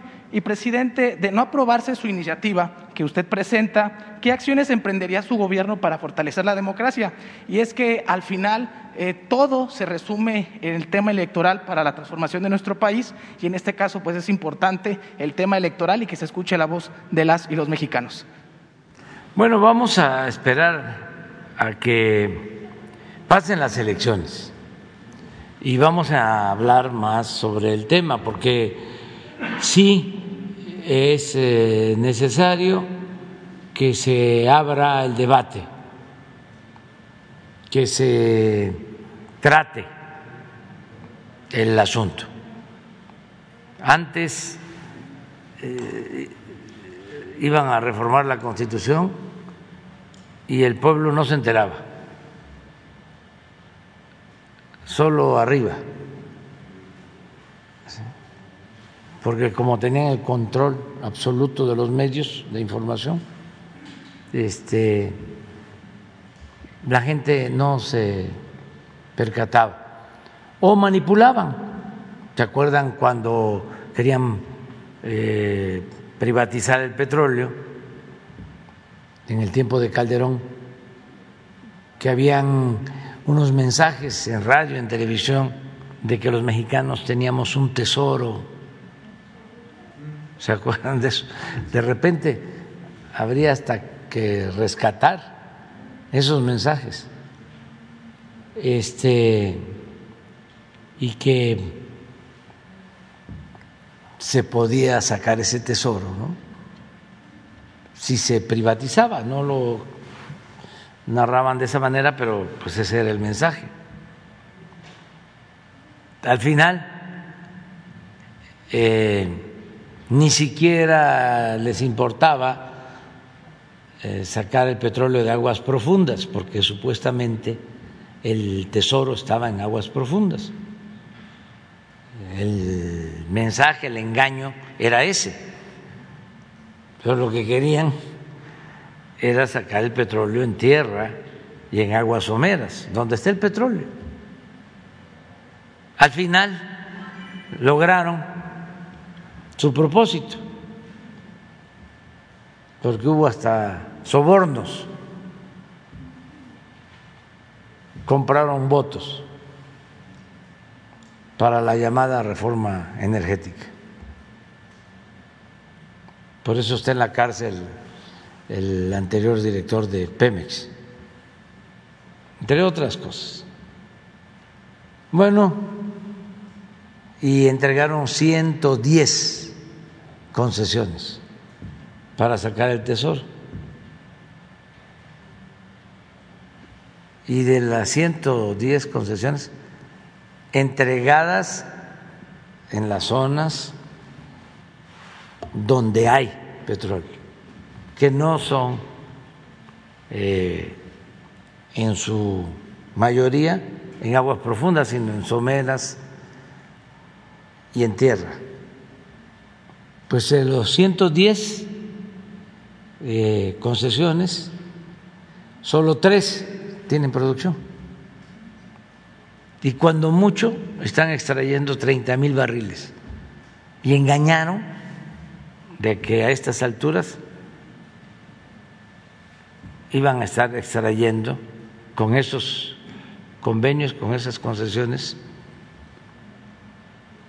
dos, tres millones de barriles diarios. Esto que les estoy planteando, esténos considerando de las reformas.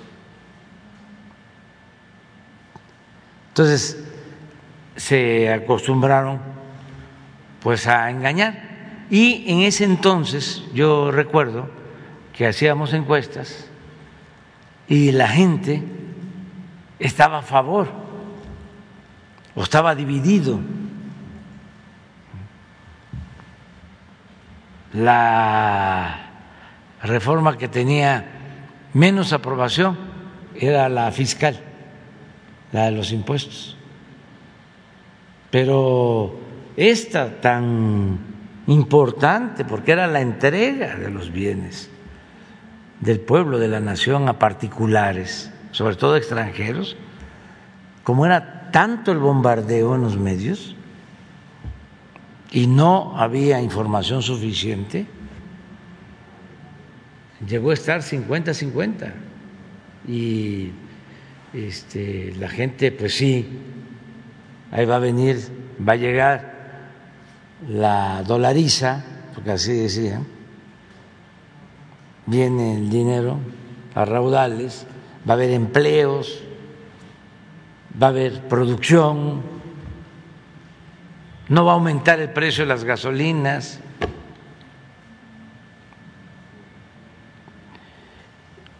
En ese paquete estaba la reforma fiscal, la reforma educativa. Entonces, no había debate. Eso es una cosa interesante. Ahora se procura el debate. Y en el caso de estas reformas, como fue la reforma eléctrica, va a haber debate para la reforma electoral. Todo el pueblo. Porque hay gente engañada, desinformada.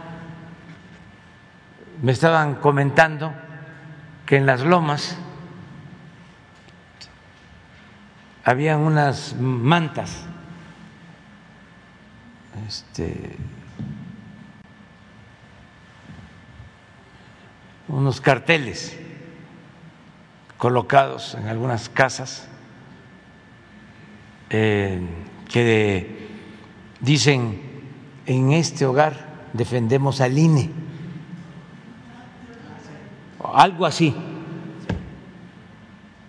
¿Y de qué lo defiendes? O sea, si este, el INE no va a desaparecer, o sea, a lo mejor cambia de nombre, pero pues eh, tiene que haber un órgano autónomo encargado de organizar las elecciones. Nada más que ese órgano autónomo encargado de las elecciones tiene que ser manejado por mujeres y por hombres honestos, íntegros,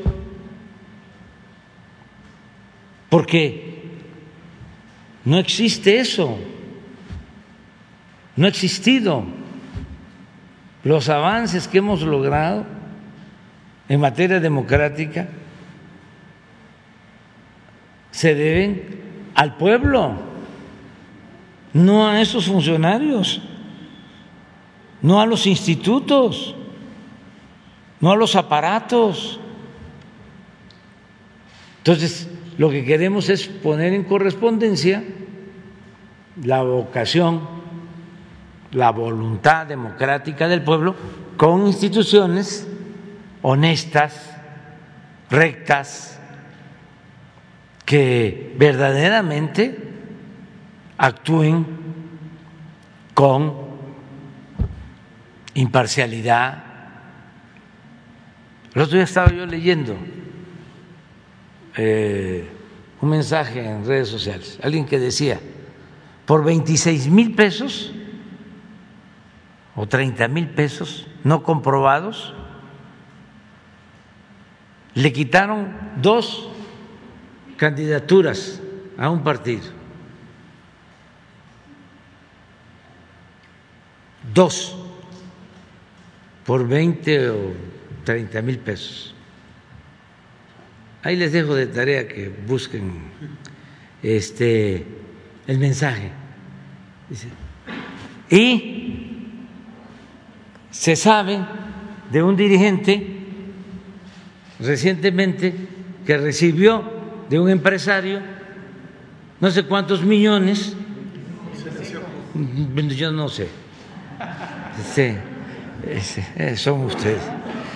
Este, a ustedes son a los que van a sancionar. Este, y el INE no dice nada, nada, ni el tribunal. Y es posible que ya eh, alguien haya presentado una denuncia.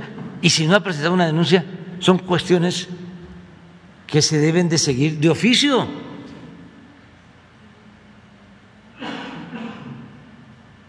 Entonces, ¿qué autoridades hay?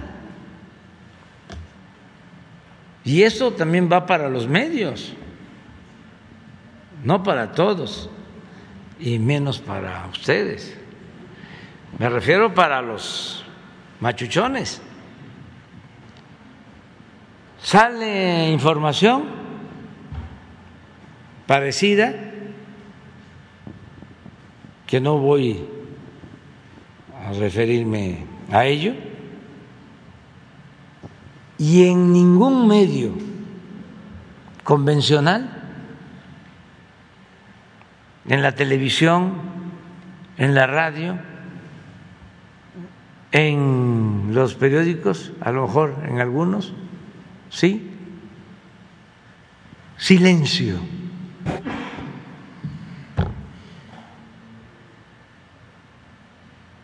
¿Dónde está el profesionalismo, la objetividad, la independencia?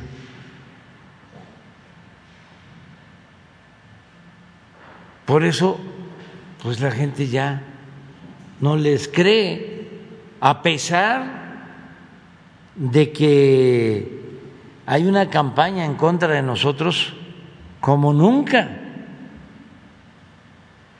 Me estaba diciendo mi esposa ayer que estaba escuchando el radio, a ver si me acuerdo de la estación,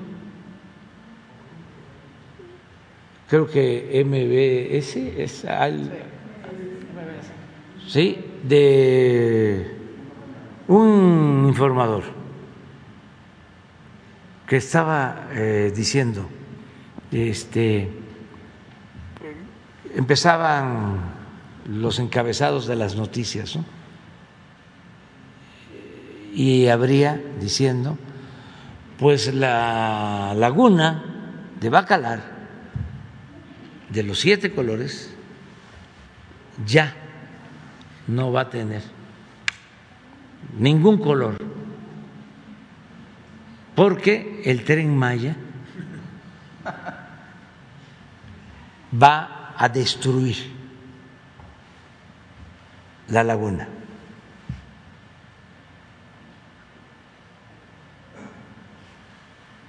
Así de ese eh, nivel de exageración, pero como la nota principal, y este creo que hasta me dijo que le cambié, le digo eh, que le cambió y que este, las noticias estaban así, de ese tipo. Entonces le hice una recomendación respetuosa, ¿no? porque cada quien es libre. Te digo, pues, música clásica. Cuando vayas en el carro, pon música clásica. Presidente. Y, este, y te evitas, ¿no? Eh, enojos o malos momentos. Pero eso aquí y les invito a que hagan el ejercicio, que vean los conductores. Ah, ya sé, ya sé, ya sé. Lo otro que escuchó eh, a Joaquín, que aquí hablé de el carajo, y él habló de cuántas veces he mencionado la palabra carajo y sí explicó qué es el carajo en la eh, marina, mandar al carajo a alguien. ¿no? Pero eh, sí creo que fue ayer sobre los dos temas este, estos. Presidente. Entonces hay que debatir cuando pasen las elecciones al debate eh, y ya se tratan todos los temas. Presidente, eh, mi segunda pregunta de hecho va eh, a- acorde a lo que acaba de comentar y es que el martes en una conferencia de prensa los dirigentes de los partidos PRI, PAN y PRD dieron a conocer que presentaron una serie de quejas ante el Instituto Nacional Electoral en contra del canciller Marcelo Ebrard, la jefa de gobierno Claudia Sheinbaum y el secretario de Gobernación Adán Augusto por participar en actos de campaña apoyando a los candidatos de Morena alegando de que se vulnera el principio de imparcialidad y equidad en la contienda, eh, violando el artículo 134 de la Constitución. Asimismo, lo acusan de actos anticipados de campaña. Ellos alegan que se han estado utilizando recursos públicos para beneficiar a los candidatos de Morena y aquí, pues, contrasta con lo que lo acaba de comentar. En este caso, estos audios que se filtran y además lo que está pasando en un estado como Tamaulipas, donde el gobernador de esta entidad pues está eh, a todas luces metiendo mano, pero eh, esta situación, presidente, ha generado un gran debate en las redes sociales y es que muchos ven estas quejas que se presentan y que también los mismos partidos dicen, le, exhortan a la Fiscalía para que investigue todo esto que se está viviendo en las elecciones, lo ven como una estrategia para cerrarle la puerta a estos tres eh, funcionarios que tienen altas posibilidades de participar en la elección del 2024. Y la ciudadanía tiene el temor de lo que, como usted lo acaba de comentar hace unos momentos, pues que el Instituto Nacional Electoral actúe parecido a lo que se vivió en el 2021 en Michoacán y Guerrero. Esto ha generado una gran preocupación y en este caso, presidente, pues yo le preguntaría qué opina sobre estas denuncias que presentan eh, estos dirigentes y si usted también eh, concuerda que se trata de una estrategia o en este caso, pues, qué es lo que sucede con ellos. Sería, es cuanto, presidente. Pues eh, no quiero opinar mucho sobre el tema. Pienso que estamos en vísperas de seis elecciones, eh, no deja de haber eh, nerviosismo y los partidos pues están en lo suyo y van a haber denuncias. Lo que hay que buscar, y eso es lo que a mí me importa más, es que la gente participe y que las elecciones transcurran de manera pacífica, que se respete el voto, que no haya fraude electoral, que las elecciones sean limpias y libres. Eso es lo más importante de todo. Y que este sean los ciudadanos y tenerle mucha confianza al pueblo. Siempre lo he dicho, el pueblo no es tonto. Tonto es el que piensa que el pueblo es tonto.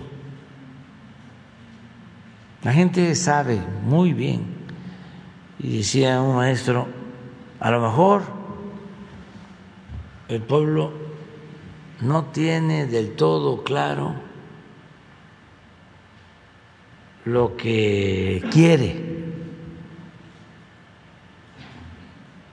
pero tiene perfectamente claro lo que no quiere.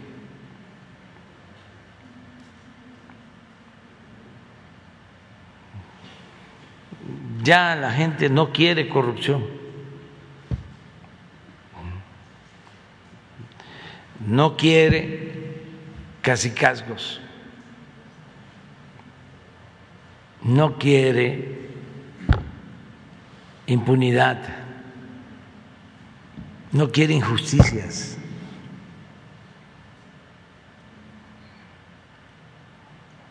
No quiere racismo, ni clasismo, ni discriminación,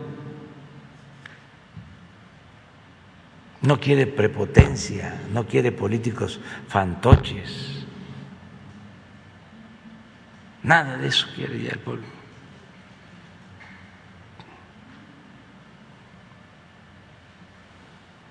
El pueblo se cansa de tanta pinche tranza. Ya me voy.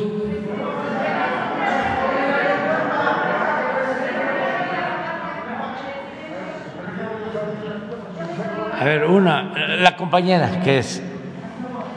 La compañera. Gracias, presidente. Para preguntarle sobre el tema de la seguridad. Conocemos que están en marcha los programas de bienestar para combatir uh, las causas o el fondo de la violencia, que todos los días usted encabeza la reunión de seguridad para revisar el tema, la creación de la Guardia Nacional y un despliegue sin precedente de las Fuerzas Armadas en el territorio, y sin embargo no cede la violencia. Puede haber un debate sobre la interpretación de las cifras y el compartido de las cifras, pero los delitos de alto impacto están presentes todos los días en, en la sociedad. ¿Qué está fallando, presidente? ¿Qué se puede ajustar de la estrategia? Yo pienso que vamos avanzando, que es un problema complejo, heredado, se abandonó durante mucho tiempo y sobre todo no se atendió el fondo, el origen de la inseguridad y de la violencia. Pero ya estamos a más de la mitad del sexenio. ¿Mande? Pero ya estamos a más de la mitad del sexenio. Sí, pero lo que no se hizo eh, se arraigó y ahora estamos eh, padeciendo de los polvos de aquellos lodos.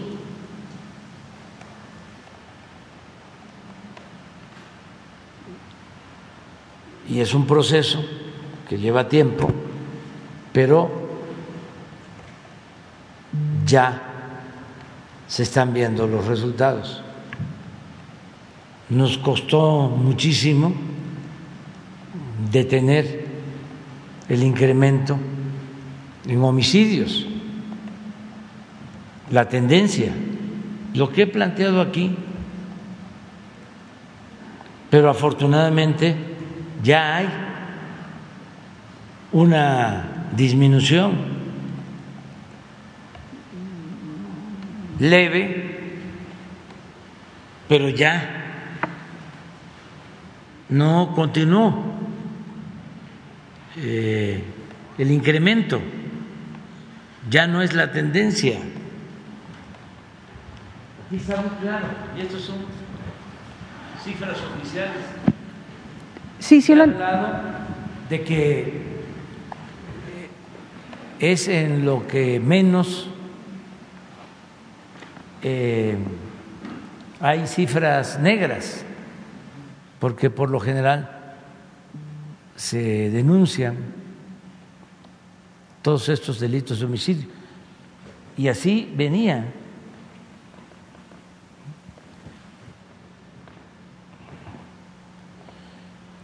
Esto es el 15.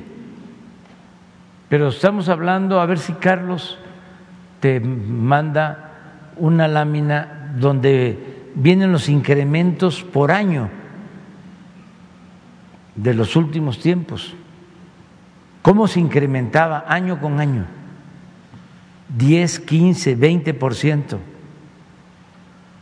Así recibimos, aquí entramos nosotros.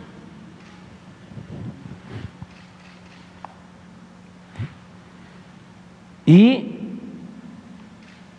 miren, ya no siguió así. Se van a molestar mucho mis adversarios, los conservadores, pero como a veces este no me tienen ninguna consideración, aunque los respeto mucho se van a enojar si digo que era muy probable que si ellos hubiesen ganado, si hubiese continuado la misma política, esto estaría acá.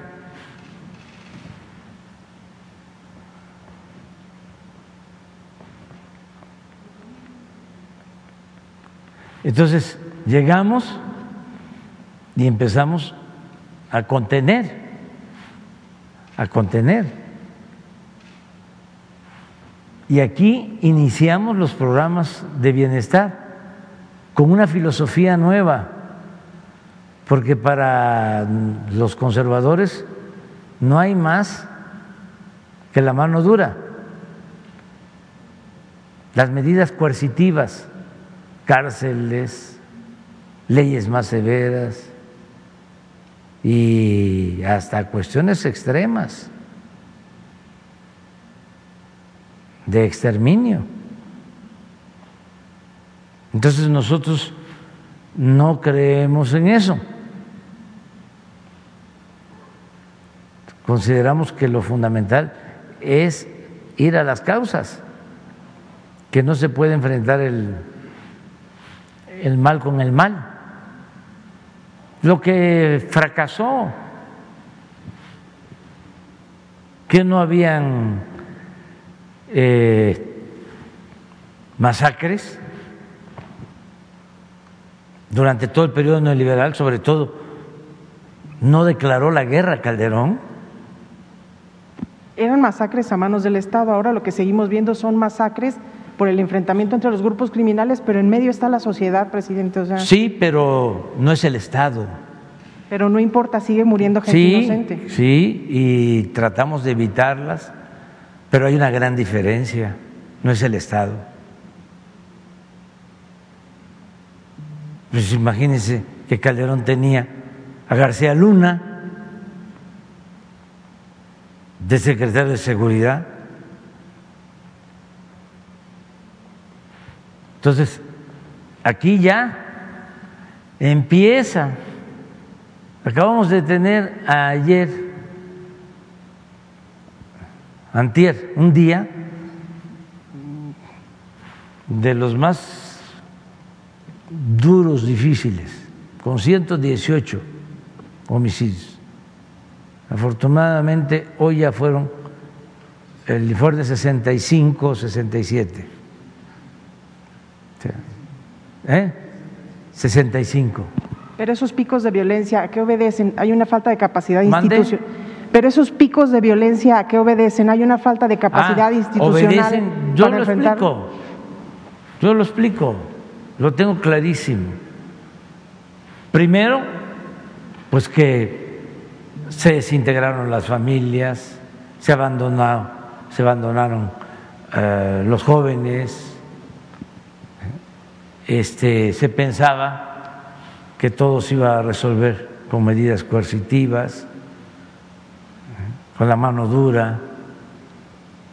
Eh, se asoció la delincuencia con la autoridad no había frontera, era lo mismo. Y regreso al caso de García Luna,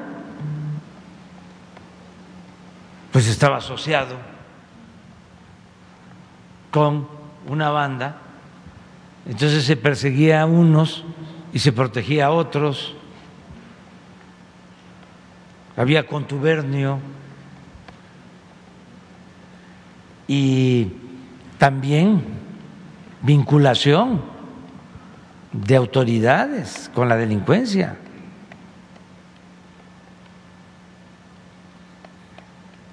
A mí me llama mucho la atención lo de Guanajuato para hablar en plata. ¿Por qué tanto tiempo el procurador de Guanajuato? Si es de los estados con más homicidios. Y le he pedido respetuosamente al gobernador que haga una evaluación sobre el funcionamiento de la Fiscalía Estatal, pero parece que ahí hay grupos de intereses creados que son los que mandan.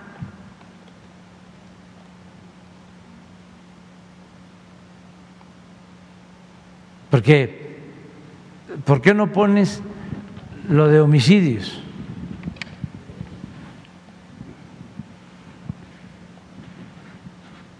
Esto es ayer. Y de todas maneras, lo de Antier fue lo del el enfrentamiento, la masacre en un bar en Celaya. Celaya. Y ayer que tenemos 65, ya no 118, de todas maneras 10 de los 65, 15% Guanajuato.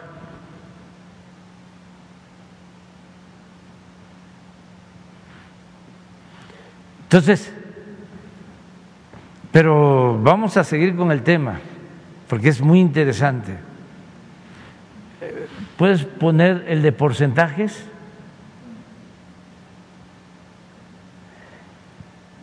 Y esto es homicidio.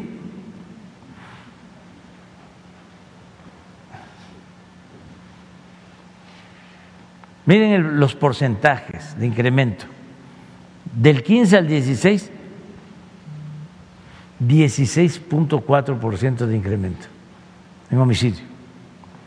Del 16 al 17, 32%. Del 17 al 18, 23. Aquí entramos nosotros. Del 18 al 19, 6.9. Del 19 al 20, 3.9.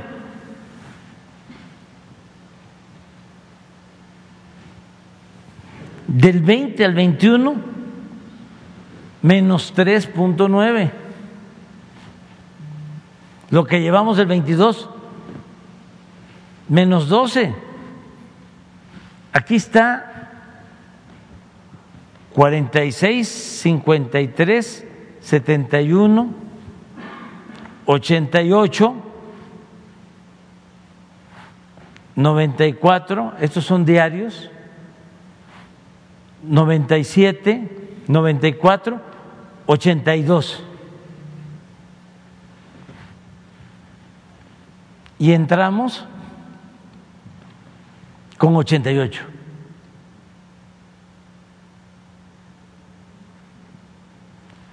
Pero pon secuestros. Este es lo que más nos ha costado trabajo, lo más difícil. Y es de lo que se agarran nuestros adversarios no mencionan, este, esto no lo mencionan.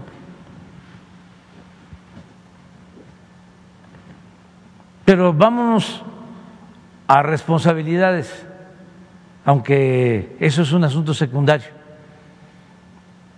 porque a la gente no le importa si es del fuero común o es del fuero federal. Pero vamos estrictamente a lo que es del fuero federal. Ahorita vamos a ir. Esto es secuestros. Eso no se había visto.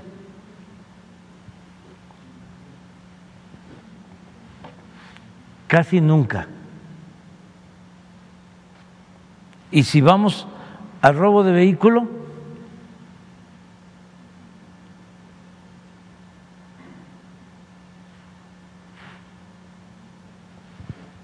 ¿cuándo?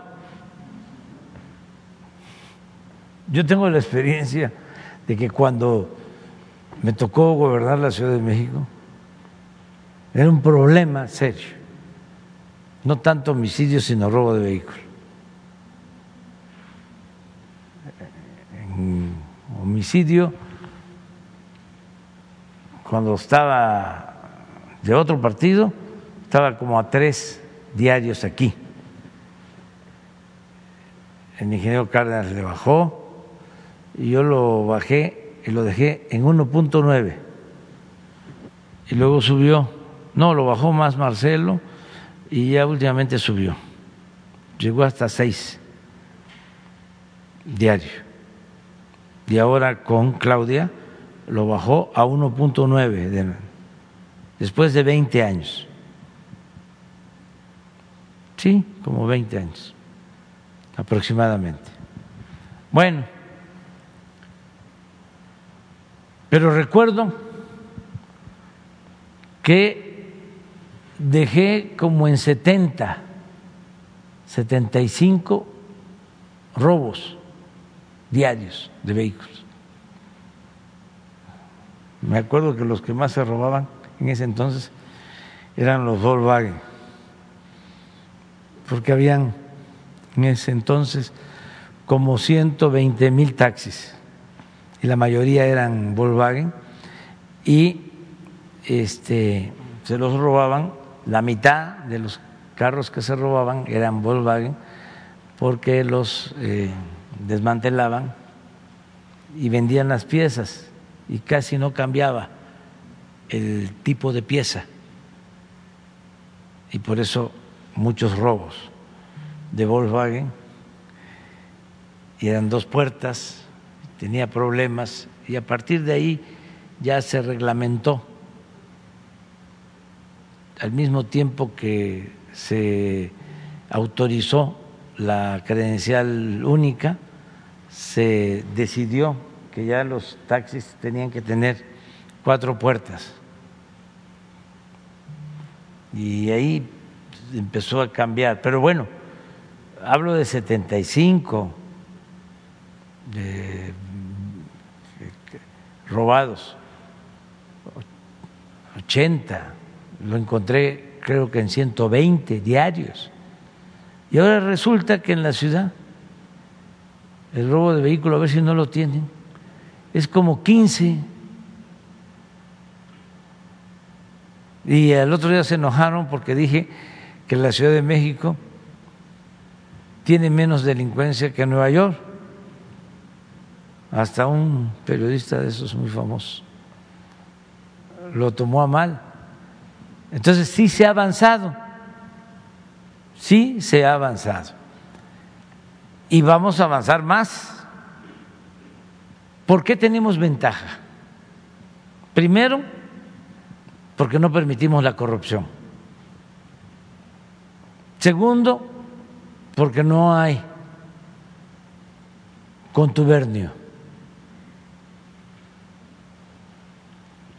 Está bien definida este, la autoridad y no está no hay asociación delictosa como existía anteriormente. Y lo otro, que trabajamos todos los días. Y lo más importante, estamos atendiendo las causas. Y eso lleva tiempo. Por eso nunca hacían nada, porque nos daban el avión y nos decían, sí, sí, sí, sí, sí, está bien.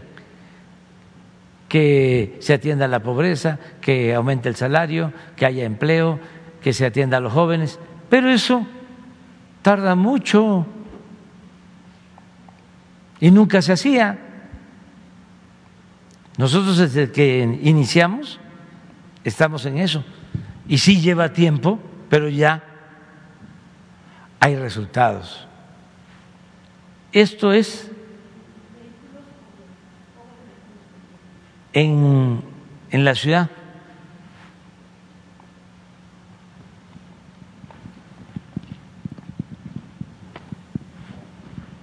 De en aquel entonces como la mitad era con violencia, pero el robo general de vehículos no, no tendrás. Lo tienes separado. A ver, pero aquí era, ese es 4.8. A ver, sin violencia. 11.9. Estamos hablando de 16 vehículos. Pero, presidente. Y esto tampoco hay en esto cifra negra porque en los robos de vehículo lo que sucede es de que, no sé ahora, pero antes como el 60% estaba asegurado y eh, los carros que no están asegurados cuando los roban, de todas maneras el dueño va a presentar la denuncia para que no usen el carro y se cometan delitos y los culpen a ellos. Entonces tampoco hay cifra negra. Entonces, a ver, vamos lo del fuero federal. Pero, presidente, ¿usted se ha planteado en algún momento hacer un alto en el camino y tal vez revisar o replantear la estrategia? No, no. Este es fuero federal.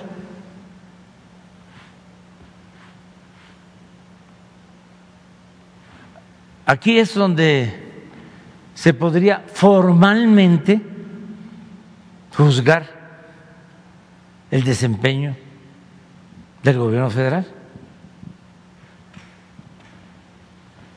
28% menos.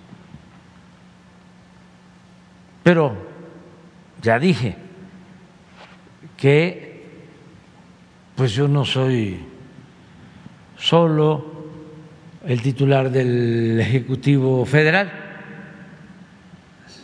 soy el representante del Estado. Y tengo que hacerme cargo de todo el país. Si no soy culpable, sí soy responsable. Entonces, no vamos a cambiar la estrategia. Al contrario, quienes deben de reconocer que se equivocaron y que los errores en política son como crímenes, en el mejor de los casos.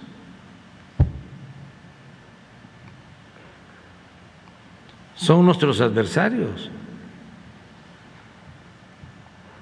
Y es un debate de fondo porque yo sostengo que el ser humano no es malo por naturaleza, que el mexicano no es malo por naturaleza, que no nacimos malos, son las circunstancias las que llevan a muchos a tomar el camino de las conductas antisociales. Entonces, si cambia como decía Ortega y Gasset. La circunstancia, cambio yo, yo y mi circunstancia. Entonces, el del pensamiento conservador no comparte esto.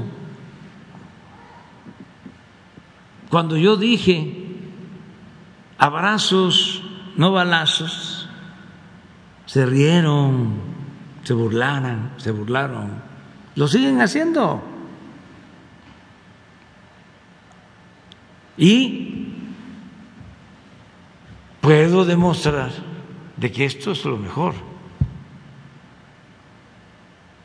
que lo otro no funciona.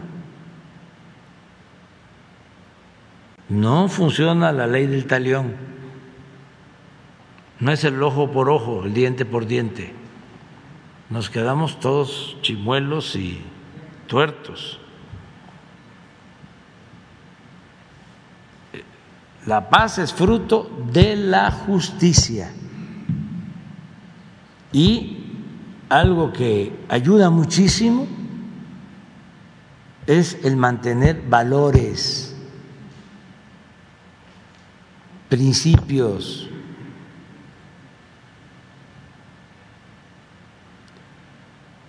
Y aceptar que solo siendo buenos podemos ser felices.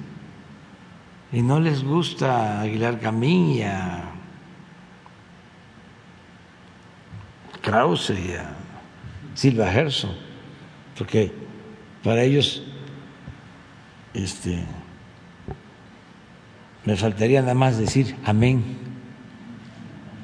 Gracias, presidente. Pero este eh, tenemos que cambiar eh,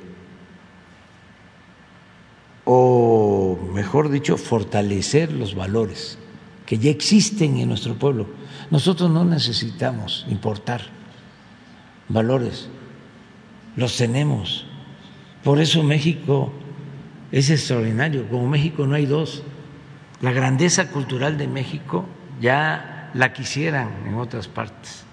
Acerca de, ya me voy, pero quiero este, que quede constancia de que mañana es eh, probable, no lo aseguro, eh, vamos a definir ya la situación sobre la cumbre mañana, en la mañana, este, es probable, porque estamos valorando eh, una serie de...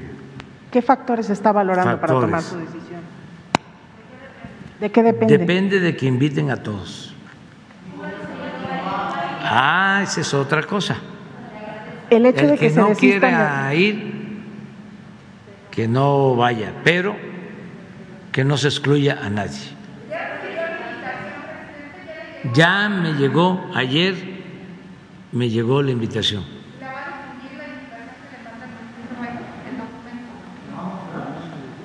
Pues si no hay problema, yo creo que sí. O sea, creo que sí. Puede ser que mañana. Este me llegó ayer la invitación. Está fechada como que eh, está mal el correo, pues, porque